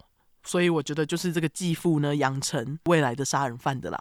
嘿、oh, OK，好，就是没事推小孩下楼干嘛？对啊。对，那高中毕业之后呢，阿哭就马上离家，搬到了我刚刚说的那个双子城区域。他应该就是不想再被继父乱打头。嗯，那总之，六零年代中期，阿库是在双子城工作跟生活。几年后，他就在当地和一个叫做 Beverly Lider 的女人结婚，还生了女儿。不过，关于这位前妻的资料，我没有找到太多。哦，对，他们后来有离婚，跟你那个。我忘记他的名字，河谷杀手。对他，呃，他叫做吃屎。对对，我一直记得扁担，明明就不是几白狼。扁担太踢小了，好不好？啊，对对对对，哎。吃屎，对，对，吃屎。他就是跟吃屎一样，有结婚过，然后离婚这样。嗯，那我不确定他们离婚的时候跟结婚的时候是哪一年。离婚后，女儿是被前妻带走，所以就是还好啦。OK。不过呢，在前妻离开之后，阿哭就几乎没有再跟他们联络了，真的是不负责任的几白狼这样。真的。那在搬到双子城后的时间，阿哭换了好几个工作，可是都不长久。他曾经在货运公司当搬运工，也曾经在一些工厂当过那种看门的守卫。嗯，优质英语复习时间。看门的守卫可以用 janitor 来说，J A N I T O R。哦，我以为那个都是清洁工，那不是吗？我查它有两个意思，就是像你说的 janitor 也可以指在学校工作的清洁工，就是工友这样。OK，好。对，那不管怎样，我唯一能找到的阿库就业资料呢，就是他在一九七七年时被一间叫做 Moberg Manufacturing 的工厂解雇。那这间公司其实就是位在双子城的圣保罗区域，不过已经倒了。网络资料说是二零一六年倒闭的，这样。OK。总之，直到事发当时，阿库的工作几乎都是基层工作，就他其实找工作上算蛮困难的，在公司也没有说非常讨人喜欢。嗯。据说呢，这是因为阿库他有暴力的犯罪史，不止这样，阿库其实也有心理疾病史。那很可惜，我并没有找到关于这两件事的详细资料，就是不确定什么样的心理疾病。好。好。不过他的背景大概就到这边。嗯，时间来到一九八一年一月一号那天凌晨大约三点，警察接到一通报案电话，电话里面的男人听起来在哭，声音很尖锐又很歇斯底里。电话里面的男人就说：“有一个女孩受伤了，麻烦你到这个地址来看她。”这样，然后边哭边讲这样哦。嗯，讲完之后呢，这个男人就挂断了。其实这个男人就是阿哭。那阿哭给警察的地址区域呢，其实呢就是在他三年前被解雇的工厂附近。但是当时警察并不知道工厂跟阿哭有关系，好，之后才会知道。嗯，总之，当警察赶到现场的时候呢，他们还真的就找到这个报案男人口中所说的受伤女孩。嗯，这位女孩是二十岁的受害者 Karen Poltak，我就叫她小伦。好，小伦她是一个大学生，她在跨年夜三十一号晚上跟朋友来到圣保罗参加除夕 party。Party 嘛，当然大家都喝的很多，嗯，所以小伦跟朋友一下子就喝得醉醺醺的。那一行人大约是在晚上十二点左右离开 party，可是他们却没有一起就是回家，还干嘛的？喝醉的小伦呢，就落单自己在城里面继续闲晃，结果被也开车在外面晃的阿哭看到，嗯，那由于这时候是冬天。我刚刚前面就说了嘛，明尼苏达州的冬天会下很多雪，非常非常的冷。阿哭就一副好心的样子，开上前问小伦要不要上车，就说：“哎，我车子里面很暖和，你要不要上车啊？你自己晚上在外面不安全的。”这样，嗯，那小伦就是还喝很醉，真的也很冷，于是就答应了。结果没想到他一上车不久就被阿哭攻击。那当警方找到小伦的时候呢，小伦是全身裸体躺在雪地当中，头部有很多血，因为伤势都聚集在头部跟脸上。哦，对，小伦看起来像是被细长的尖锐物敲打过，伤势非常严重。他不止脸颊、额头、嘴巴有血，头骨呢还被打碎。哦，对，他真是被打到，就是因为头骨碎掉了嘛。嗯，所以其实那个大脑呢是肉眼可见。哦，靠腰嘞，就是真的是被爆头哦。很衰，嗯，我只能说还好，不幸中的大幸是小伦最后有活下来。虽然是这样呢，小伦却也因为脑部受到严重创伤，对于凶手没有任何记忆，没有办法提供警方任何可以用来指认凶手的证据。嗯，医生在检验了小伦的头部伤口之后，他认为小伦的头至少被凶器打了十次以上。嗯。他觉得在头骨都碎裂的状况下还能活下来，真是奇迹。这样真的哎。啊，讲到这个生还者，突然又让我想到上一集八十四块让人余韵无穷的励志到爆奇迹生还者阿力哈。对 对，太奇迹，再赞叹一次。没听的人欢迎去听哈。没错，对，那侦探完，我们马上来讲到让人生气的地方。好，嗯，事后吉白朗阿哭才坦诚他攻击小伦的那个过程，跟他使用的凶器是什么？这样，嗯，可是这个事后呢，其实是十几年后的事后啊。好，不过我就是在这边就跟大家讲，嗯、好，吉白朗阿哭跟警察说，他使用的凶器呢，就是吉白狼们最爱用的 tire iron。轮胎撬铁。嗯，阿哭告诉警察说，他把小伦引上车之后呢，趁小伦不注意，他就拿那个轮胎撬铁打他。他就说，他可能敲小伦大概四十下吧，还是三十下？哦，应该是十几下啦，就很像在聊天这样，很机掰。讲完这些之后呢，阿哭更表示，After I did it, I thought, wow, I really must be hurting this girl。而且这就是十几年后讲的哦。那这整句话的意思就是说，我在攻击小伦之后就想说，哇，我应该把这个女孩伤害的很严重吼，就好像是在讲八卦一样，对，无伤大雅的八卦，对，就像在闲聊一样，嗯、非常直白。我就觉得整个就是 no shit，对，你都把人家的头打爆了，你还在那里讲说，哎，我应该把这个女孩伤害的很严重，嗯哼，对，真的是几白狼。那在小伦被攻击后，过了六个月。阿哭又再次对下一个无辜的受害者下手，嗯，只是这位受害者并没有像小伦一样活下来。哦，一九八一年六月三号，十八岁的大学生 Kimberly Compton 小金，他是刚从高中毕业不久，这样。那那一天，其实小金他是从威斯康星州坐公车来到圣保罗市，因为小金想要搬来这边。嗯，那那天小金就是来圣保罗市找工作的。可是呢，在小金下公车后没多久，小金就在一间叫做 Mickey's Diner 米奇食堂的餐厅遇到阿哭。嗯，阿哭就一脸亲切的表示说：“哎，他是当地人，他可以带小金去附近看漂亮的湖。”小金就想说，哎，当地人要帮我，还这么亲切，就答应了。嗯，我在这边要想讲一下，就是因为阿哭的长相其实不是凶神恶煞，他是普通人长相啊，所以我觉得小金没有戒心是可以理解的。很多连续杀人犯都这样啊，对，他真的就看起来就像是普通人，谁知道阿哭就是死神？嗯，那阿哭那天就带着小金来到湖边。嗯，他就趁小金在看景色时，开始对小金动手动脚，就是摸他的身体啊，摸他的腿之类的。嗯，而且他甚至呢还试图解开小金的胸罩。那小金虽然想逃，阿哭这个有预谋的人动作比小金还快。阿哭就在湖边强暴了小金，接着用他先准备好的 ice pick 凿冰锥刺了小金超多下。我就想他应该是有用那个东西。你怎么知道？因为之前不是说那个细长尖锐物敲打过，感觉就是那个东西。前面的细长尖锐物是轮胎铁哦，不是这个吗？不是不是，之前那个是轮胎铁，哦、对对对、哦、，OK，小轮石是轮胎铁，但他现在就换给换成凿冰锥，OK，好，对，这是他就是用凿冰锥刺小金超级多下。最后小金就是真的是被他用凿冰锥给刺死。哦小金被杀了之后，他就把小金随便弃尸，然后就离开了。嗯，接着，急掰的阿哭就跑到附近，用公共电话打到警局。电话中声音又是在哭，我不确定他是不是有真哭哈，他为什么要哭？哭屁！我不知道，但是他全部都是用哭腔讲的，嗯，而且这些都有录音，我之后会放在叙述栏，大家可以去听。好，听了会很不舒服，因为就是不知道他在冲他笑。嗯哦，他在电话里面就表示：“God damn, will you find me? I just stabbed somebody with an ice pick. I can't stop myself. I keep killing somebody.”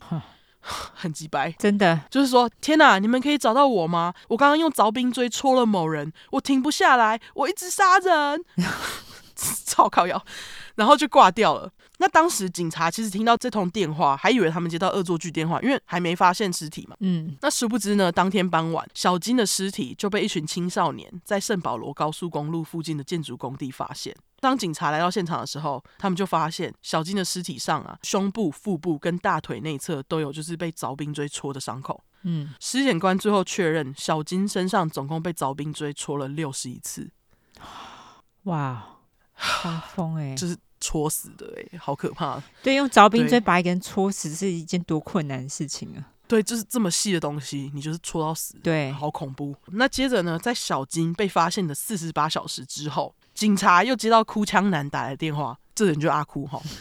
阿哭就表示不准说话，听我说，我很抱歉我对小金做的事，但我真的忍不住，我真的为此感到非常沮丧。我已经连续喝酒喝了好几天了，不敢相信我居然做了这种事情，但我又不敢想象如果我被关起来会怎样，我应该会自杀吧？天哪，我会试着不杀人的，然后就挂断了，神经病，是不是？是是一个神经病。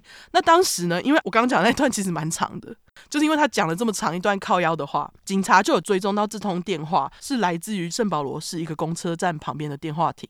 嗯可是当警察及时赶到现场的时候，打电话的哭腔男已经不在那边了。嗯六月六号，阿哭又再次打电话给警方，这次打电话来，他是要抱怨报纸上对于就是小金谋杀案的报道不正确。嗯 他快速抱怨完就挂断了。，OK，六月十一号，也就是小金被发现的八天后，阿哭再次打来，警察在那头可以听到哭哭人断断续续的在电话那头大喊：“我对于我对小金做的事情感到很抱歉。”然后这个人又马上挂断。嗯，那当然就是因为这两通电话挂的这么快，就没有办法像刚刚那一通电话一样追踪电话的所在位置。对，不过呢，警方总结这些所有电话的内容，就认为来电者听起来只有一个人，而且这个人应该就是嫌犯。嗯因为呢，警察在发现小金的尸体之后，他们并没有跟媒体透露小金是怎样死的，所以只有凶手知道小金是被凿冰锥戳死的啊。嗯但是很可惜的就是呢，警察除了有这些报警电话的录音，他们并没有更多线索。不过呢，就是在这个小金案之后，警察正式把凶手叫做 The Weepy Voice Killer 哭哭杀手，以及 Weepy Voice Man 哭哭人这样。嗯不过这时他们还没有把小金的谋杀案跟小伦的被攻击案连在一起。吼，，OK，一九八二年七月二十一号，三十三岁的老师 Kathleen Greening 小绿被发现死在圣保罗郊区的家中。那事发当时，小绿原本跟朋友计划一起去旅行，结果朋友东西收好来找小绿的时候，就发现小绿家异常安静，门没有被敲开的痕迹。那他进到小绿家浴室呢，就发现被放在浴缸、脸部朝上、全身裸体的小绿，膝盖是曲着的状态，头在水底下。警方推测小绿是被凶手给淹死的。OK，那由于在小绿死后，阿哭并没有打电话报警去哭，所以是直到刚刚我说的那个十几年后的事后，阿哭才坦诚的。不过呢，他却跟警察说他不记得他杀死小绿的事发经过，就是有点急白嘿。哦，那其实也是他事后坦诚，警察跟家人朋友才知道小绿是阿哭手下惨死的第二个受害者。嗯，不到二十天，阿哭又再次找了新的受害者，他现在就是杀疯了眼这样。真的，对，一九八二年八月五号晚上，四十岁的护士 Barbara Simmons 小西，她去 Hexagon Bar 六角酒吧喝酒。那他在外面抽烟的时候呢，就遇到吉拜郎阿哭。阿哭当时好像是跟小西要烟，这样不知道为什么酒吧这段让我想到第七块阿杰去酒吧找受害者的画面。哦，OK，没听过的人可以去听嘿。没错，那总之呢，小西他给阿哭烟之后，两个人就一起在外面抽烟嘛，并一起回到了酒吧。两个人呢就因此认识，然后开始就聊天这样。那两个人聊到酒吧快关门时，准备离开。离开前呢，小西就跟女服务生说：“He's cute. I hope this man is nice, since he's giving me a ride home.” 他的意思就是说他很可爱，我希望这个男人是好人，毕竟他要送我回家。嗯，但是很可惜，不是像小西想的一样。嗯，因为阿哭是吉白狼，不是每个要送你回家的男人都是好人。没错，对。因为阿哭就不是，没错。隔天八月六号早上，一个送报纸的青少年在工作路上骑经过明尼阿波利斯市靠密西西比河沿岸的公路呢，就在岸边发现了一具女尸。那那具女尸其实就是被阿哭弃尸在河中漂到岸边的小溪啊，哦、就当晚就把他杀了。OK，尸检结果显示，小溪生前遭到殴打，身上有极大量的刺伤，这些伤口呈现圆形。所以警方推测，应该是由凿冰锥或是螺丝起子之类的凶器刺的。嗯，那所谓的极大量是多大量呢？高达一百多刀。哇，比之前还多哎。对，超级 overkill。我猜应该就是因为晚上没人，他就一直戳吗？可是那个不是很累耶，一百多次很累耶。我在想，是不是因为就是螺丝起子跟凿冰锥很小，所以比较不费力？我也不知道，并不会啊，其实很。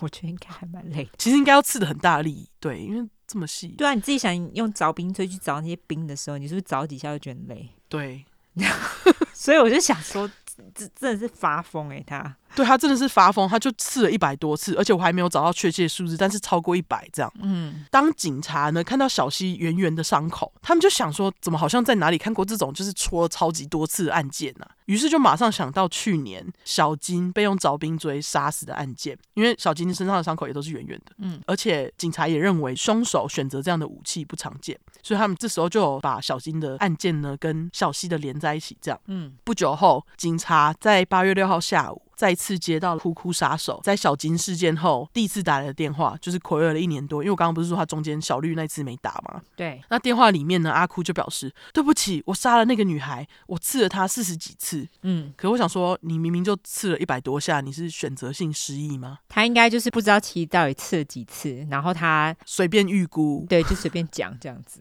对。那他就说我杀了更多人，我永远没办法进天堂。然后讲这段话就是边讲边痛哭这样。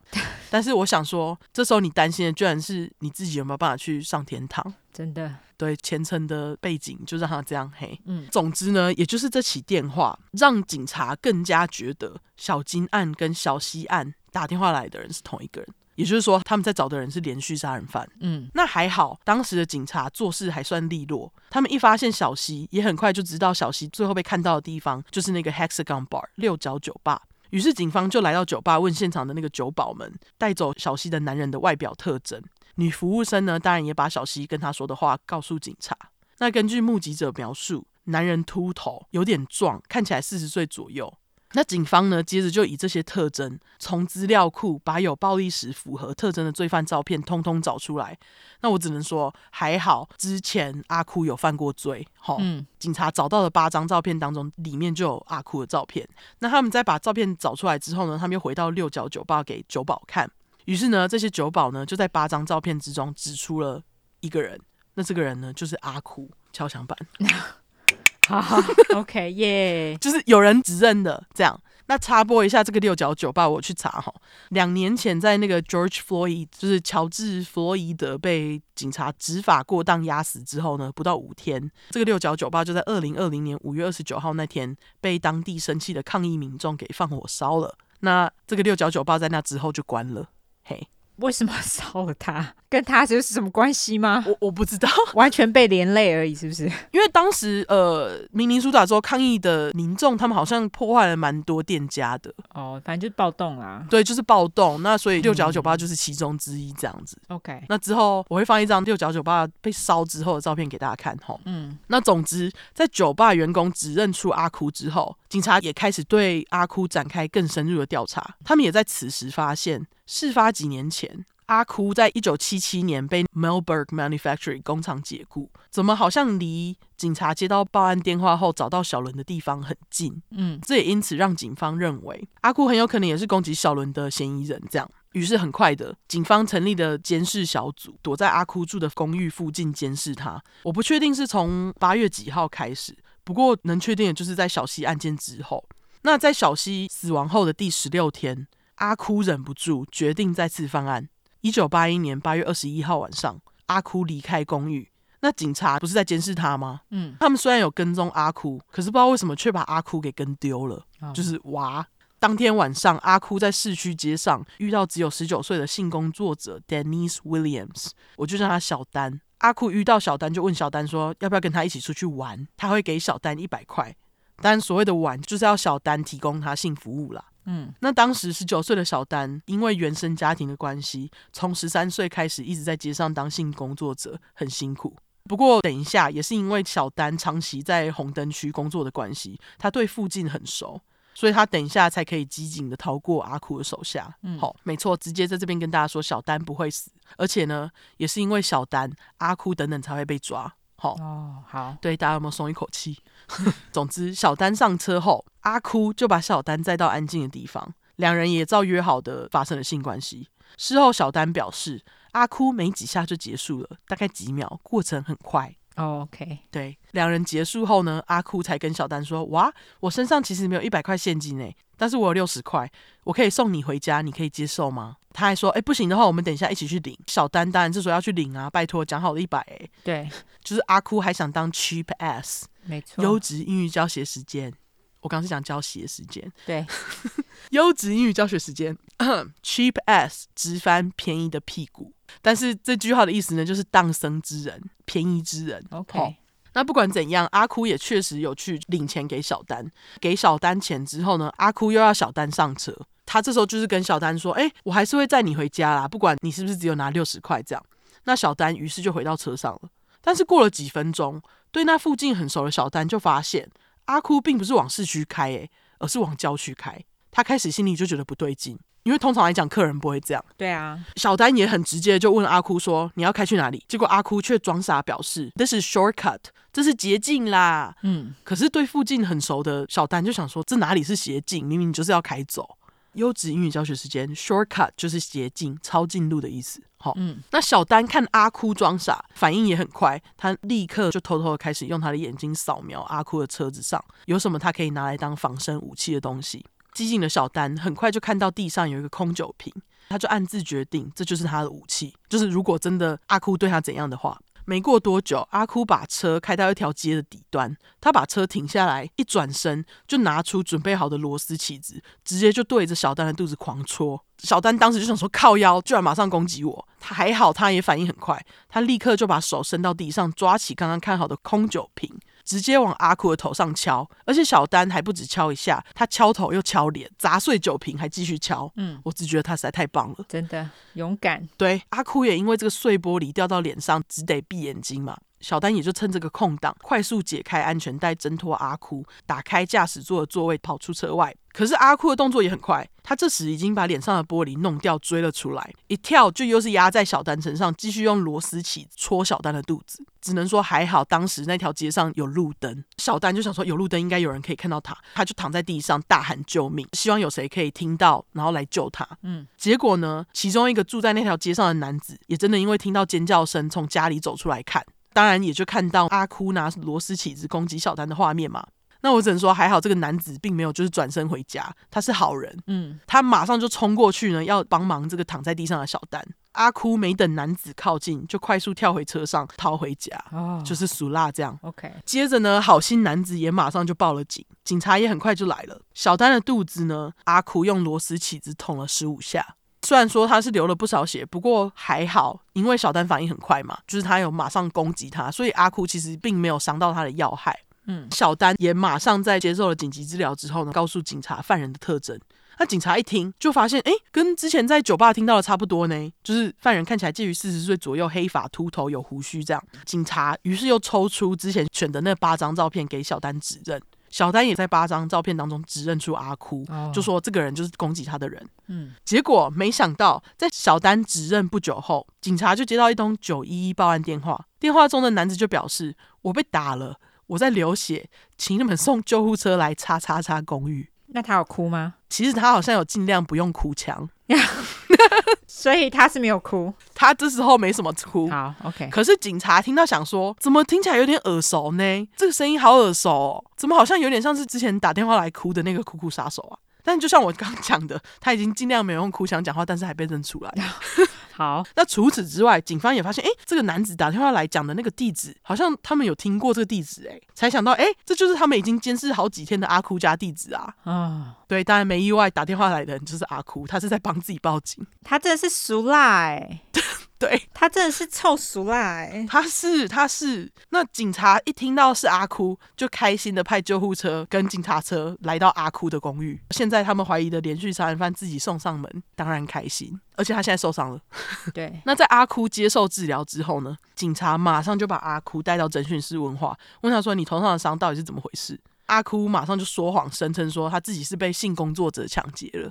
当然，他所谓的性工作者抢劫他的性工作者就是小丹。他把整件事情讲成是小丹抢劫他，他才不得已用螺丝刀攻击他。很机掰，嗯，不过还好，警察相信小丹的话，他就不理阿哭，接着拿出小金跟小西的照片放到阿哭面前给他看，就跟他说：“那你知道这两个女人是谁？”嗯，阿哭看到他们的照片呢，就直接从椅子上站起来，声音突然变得很高亢，对着警探尖叫说：“You're not gonna pin those on me。”就是你别想把那些怪到我身上。那殊不知他那个声音突然一变尖哦，也让警察更加相信阿哭就是打电话来哭的哭哭杀手。因为他声音变高以后，听起来就跟电话当中非常的像。OK，而且警察事后也说，当时阿哭从一开始愿意配合的样子，到看了照片就马上变脸，是变得很快的。嗯，接下来警察就先以小丹的袭击罪逮捕阿哭，再以小金和小西两项杀人罪，以及对小伦的袭击罪起诉阿哭。但是对于这几项罪，击败的阿哭通通不认，而且他就是死不说到底是发生什么事情。嗯，还好呢，在审判开始之后，检方有把阿哭姐以及前妻请来当证人。那这两个人呢，在听完哭哭杀手打来的所有电话录音之后，也双双证实那个就是阿哭的声音。好，那很可惜的是，当时法院只能以小西这项杀人罪，还有对小丹的袭击罪将阿哭定罪。因为当时他们认为，在小金跟小伦的部分证据不足，在那两项没有办法将阿哭定罪，只能说至少阿哭是入狱了啦。对，那阿哭在小西的谋杀罪是被判了四十年，攻击小丹的部分则是被判了十八年，总共是要被关五十八年这样。OK，当时他是三十八岁，应该是会被关到死。对，但是他在被关到死之前就死了。OK，那阿哭在被定罪之后呢，他就是一样迟迟不说到底是什么事情驱使他去杀人，所以当时没有人知道他杀人的真正动机。但是呢，阿哭声称他脑子里面有一个声音一直在告诉他，Paul，it's time to kill，嗯，就是阿哭是时候杀人了。他就是因为听到这些声音，才会对这些受害者下手。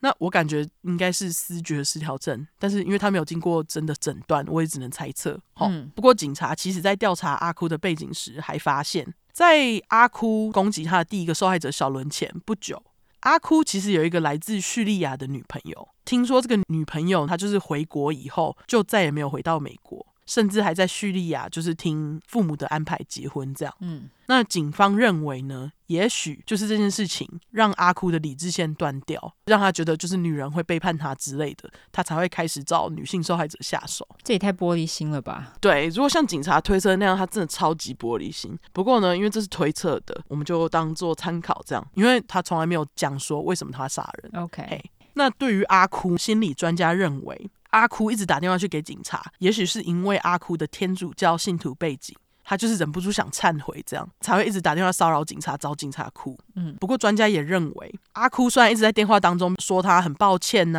啊，什么他实在是不想再杀人之类的，可是他却从来没有真正去找警察自首啊，嗯，而是选择继续杀人。对，所以心理专家也认为，阿哭虽然一直哭忏悔，但是他很明显的并没有想要警察来阻止他。这也让心理专家觉得阿哭有点像在事发后炫耀一样。嗯，总之就是跟大家讲心理专家的推测这样。好，一九九七年，五十三岁的阿哭被诊断出皮肤癌。好像是只剩一年的时间可以活，应该就是末期这样。嗯，阿哭呢，在知道这件事情之后，就马上就是说：“哎、欸，我要找警察说话，并表示他想要承认所有他犯下的攻击罪跟杀人罪。”他说他只有一个小条件，就是他想要哭妈的墓碑照片。嗯，只是这时候都已经是事发后十五年了，他才打算说有过几白。他就是快要死之前才想说要刚才说。嗯，对，其实也就是在此时，阿哭才跟警察说出刚刚我跟大家讲的那些事发经过。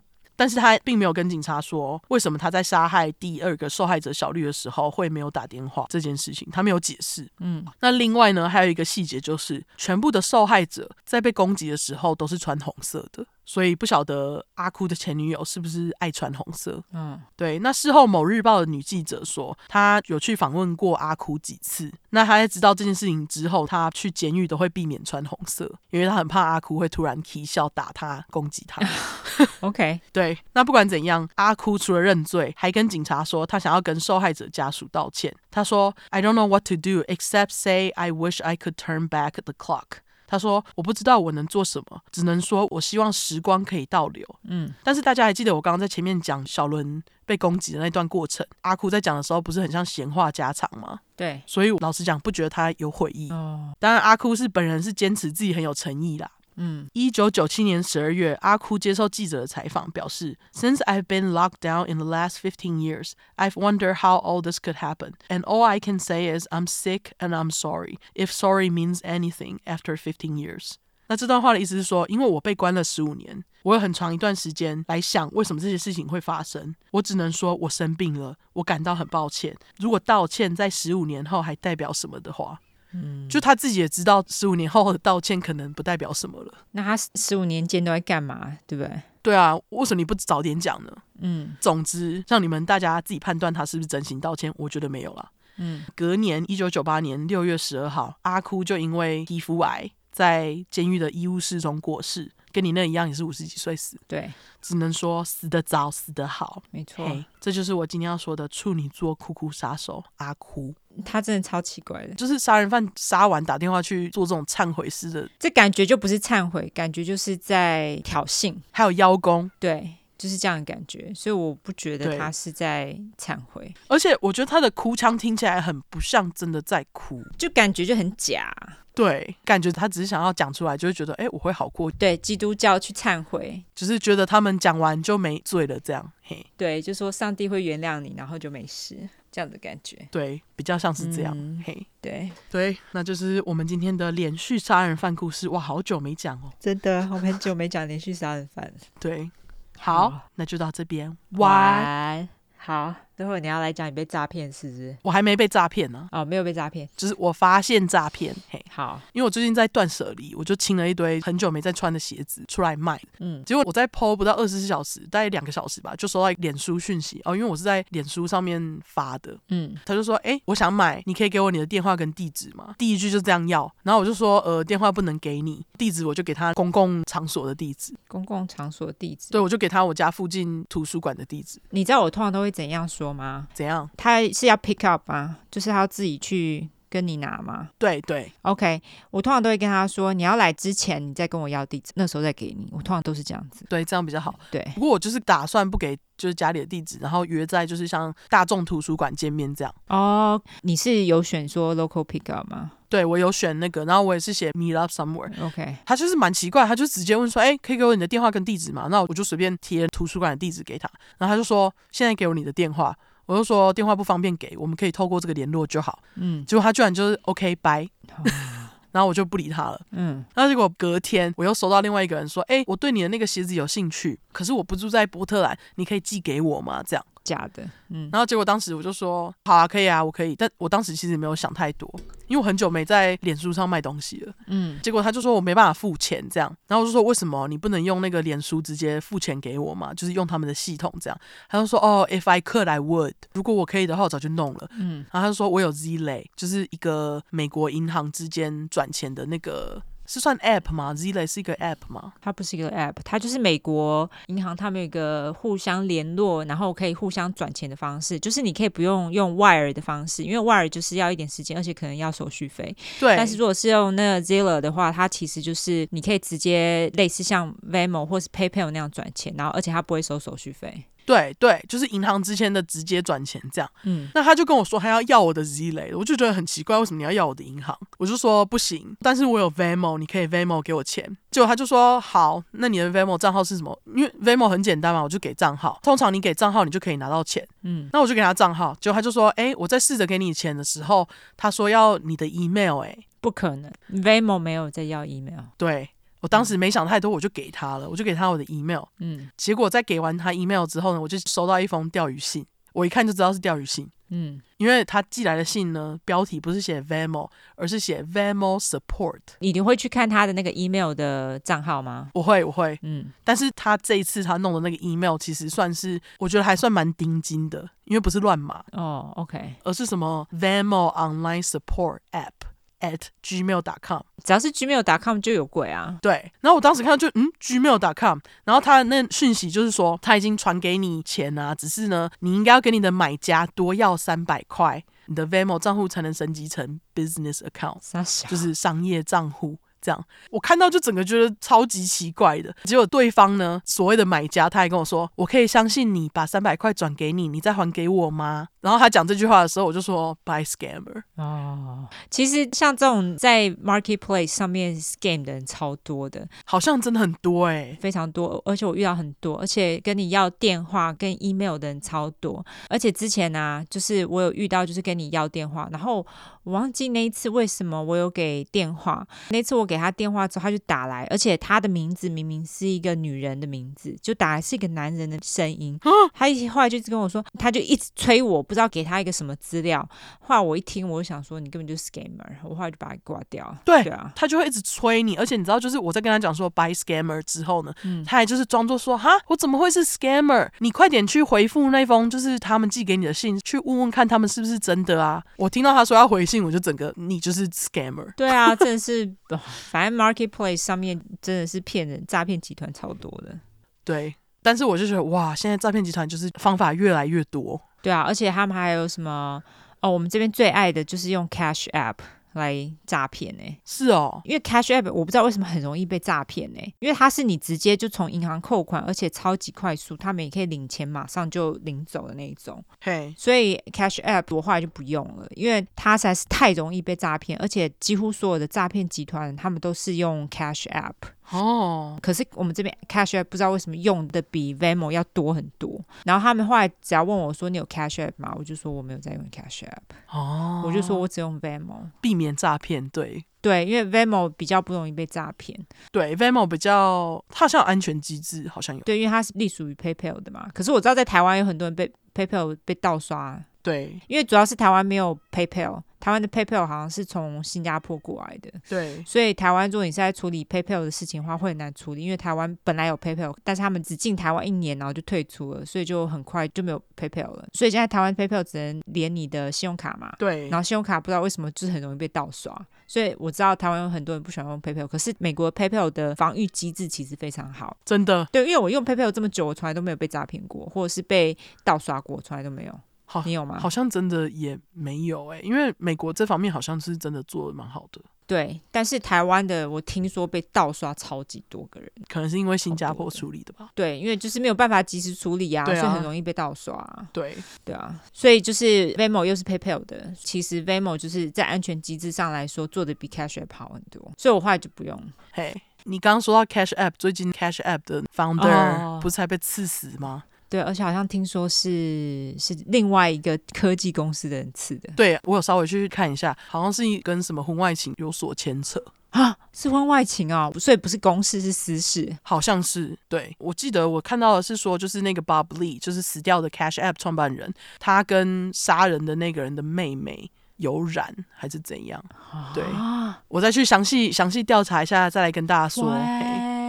对，那 Cash App 的创办人就这样死了，而且他就是在女方家楼下被他弟还是他哥刺死的。可是你不觉得很夸张吗？因为刺他的人感觉不是随便一个有犯罪前科的人哎、欸，对，就是科技人，对，是科技人哎、欸，对，所以你就觉得这些人到底怎样？而且也不是流浪汉或者是呃黑帮，对不对？对，然后结果居然是一个科技人哎、欸。对，我其实很惊讶，而且我学妹跟我说，就是在那个 Bob Lee 被杀的那栋大楼，好像因为那个他们建筑不知道是建筑不当还是怎样，那个就是有地层下陷，然后现在 building 有一点倾斜。你说的是他们建的最高的那个什么？我忘记叫什么 tower，、呃、很新的，对不对？对对对对，就很新的一个 tower。他们其实是我们那时候要离开之前还在建，是吗？对，离开之后才建好。对，好像是叫做什么？呃，我也忘记叫什么 tower，反正就是很新的一个大楼。后来就是有听说地层下陷，我就觉得超夸张的。对，我朋友才刚跟我讲，但是我忘记名字了。对，好夸张哦！旧金山还能住人吗？好像很多人现在都从旧金山搬走了。旧金山现在真的难住哎，就是治安好像也是越来越差，天气好像也越来越差。之前不是说那个伊朗马斯克他就是有在批评旧金山旧金山的治安越来越差吗？对，然后好像就是他们那边的政府官员还是市长就直接回击，就说并没有怎样怎样的。我就想说，民记有，但是我觉得很多都是因为其他州会把游民载到西岸来吧。可是西岸也不是只有旧金山啊，有其他的城市啊。哦，对了，对，所以我觉得旧金山是真的越来越差，也不用去否认啊，不然要怎么办？而且重点是他们现在就是有一个法规，我觉得很烂，就是如果去商店你偷一百块以下的东西不算偷窃嘛。哦，对啊，我们这边是一千哦，哎，还是一千？警察真的是不想办事，好像是一千呢，好像是一千块以下，对。哦，我们这边也是一千，对对。对对对，我就想说这也太夸张，所以你去 Apple 你偷一个 iPhone 是没事的，就只要 under 一千就可以，对，只要是一千块以下 iPhone 就 OK，低于一千块警察就不会来，对他们就不会办事，这边警察就这样，对我觉得超烂，非常的烂，对，超烂，对，烂爆，好不好？好，总之大家小心钓网络钓鱼。好，OK，对对，好，那我们最后来社交软体一下吧。好，我们社交软体的话呢，就是脸书跟 Instagram，只要搜寻 True Crime 出来就出十块的块，后面就是 True Crime，T R U E C R I M E。如果只想搜寻英文的话呢，就是两次 True Crime，T R U E C R I M E，T R U E C R I M E。哎，我们忘了讲一件事情，等一下什么事情？我们要休息一周，哎，哦，对。后面如果直接转掉的人就不知道哎、欸。好，对对对，好。那那那这样哈，那我们反正我们会休息一周啦，大家好，休息一周。对，然后请多多支持我们的风杰生医跟 Doctor 情趣，就是我们的厂商们这样子。没错哈，对。请大家多多支持。对，那如果喜欢我们的话，就给我们五星评价加订阅；更喜欢我们的话，就投内喽。我们现在 IG 就是有订阅钮，大家去我们的首页就可以订阅，每个月小额小额捐赠给我们。好，对，好，大家感恩。就这样了。如果没有听到最后的人，就不知道我们下周要休息一次，我们休息一次再回来，需要休息一下。嘿，对，一个月之后见大家。对，一个月之后见，拜拜。拜拜。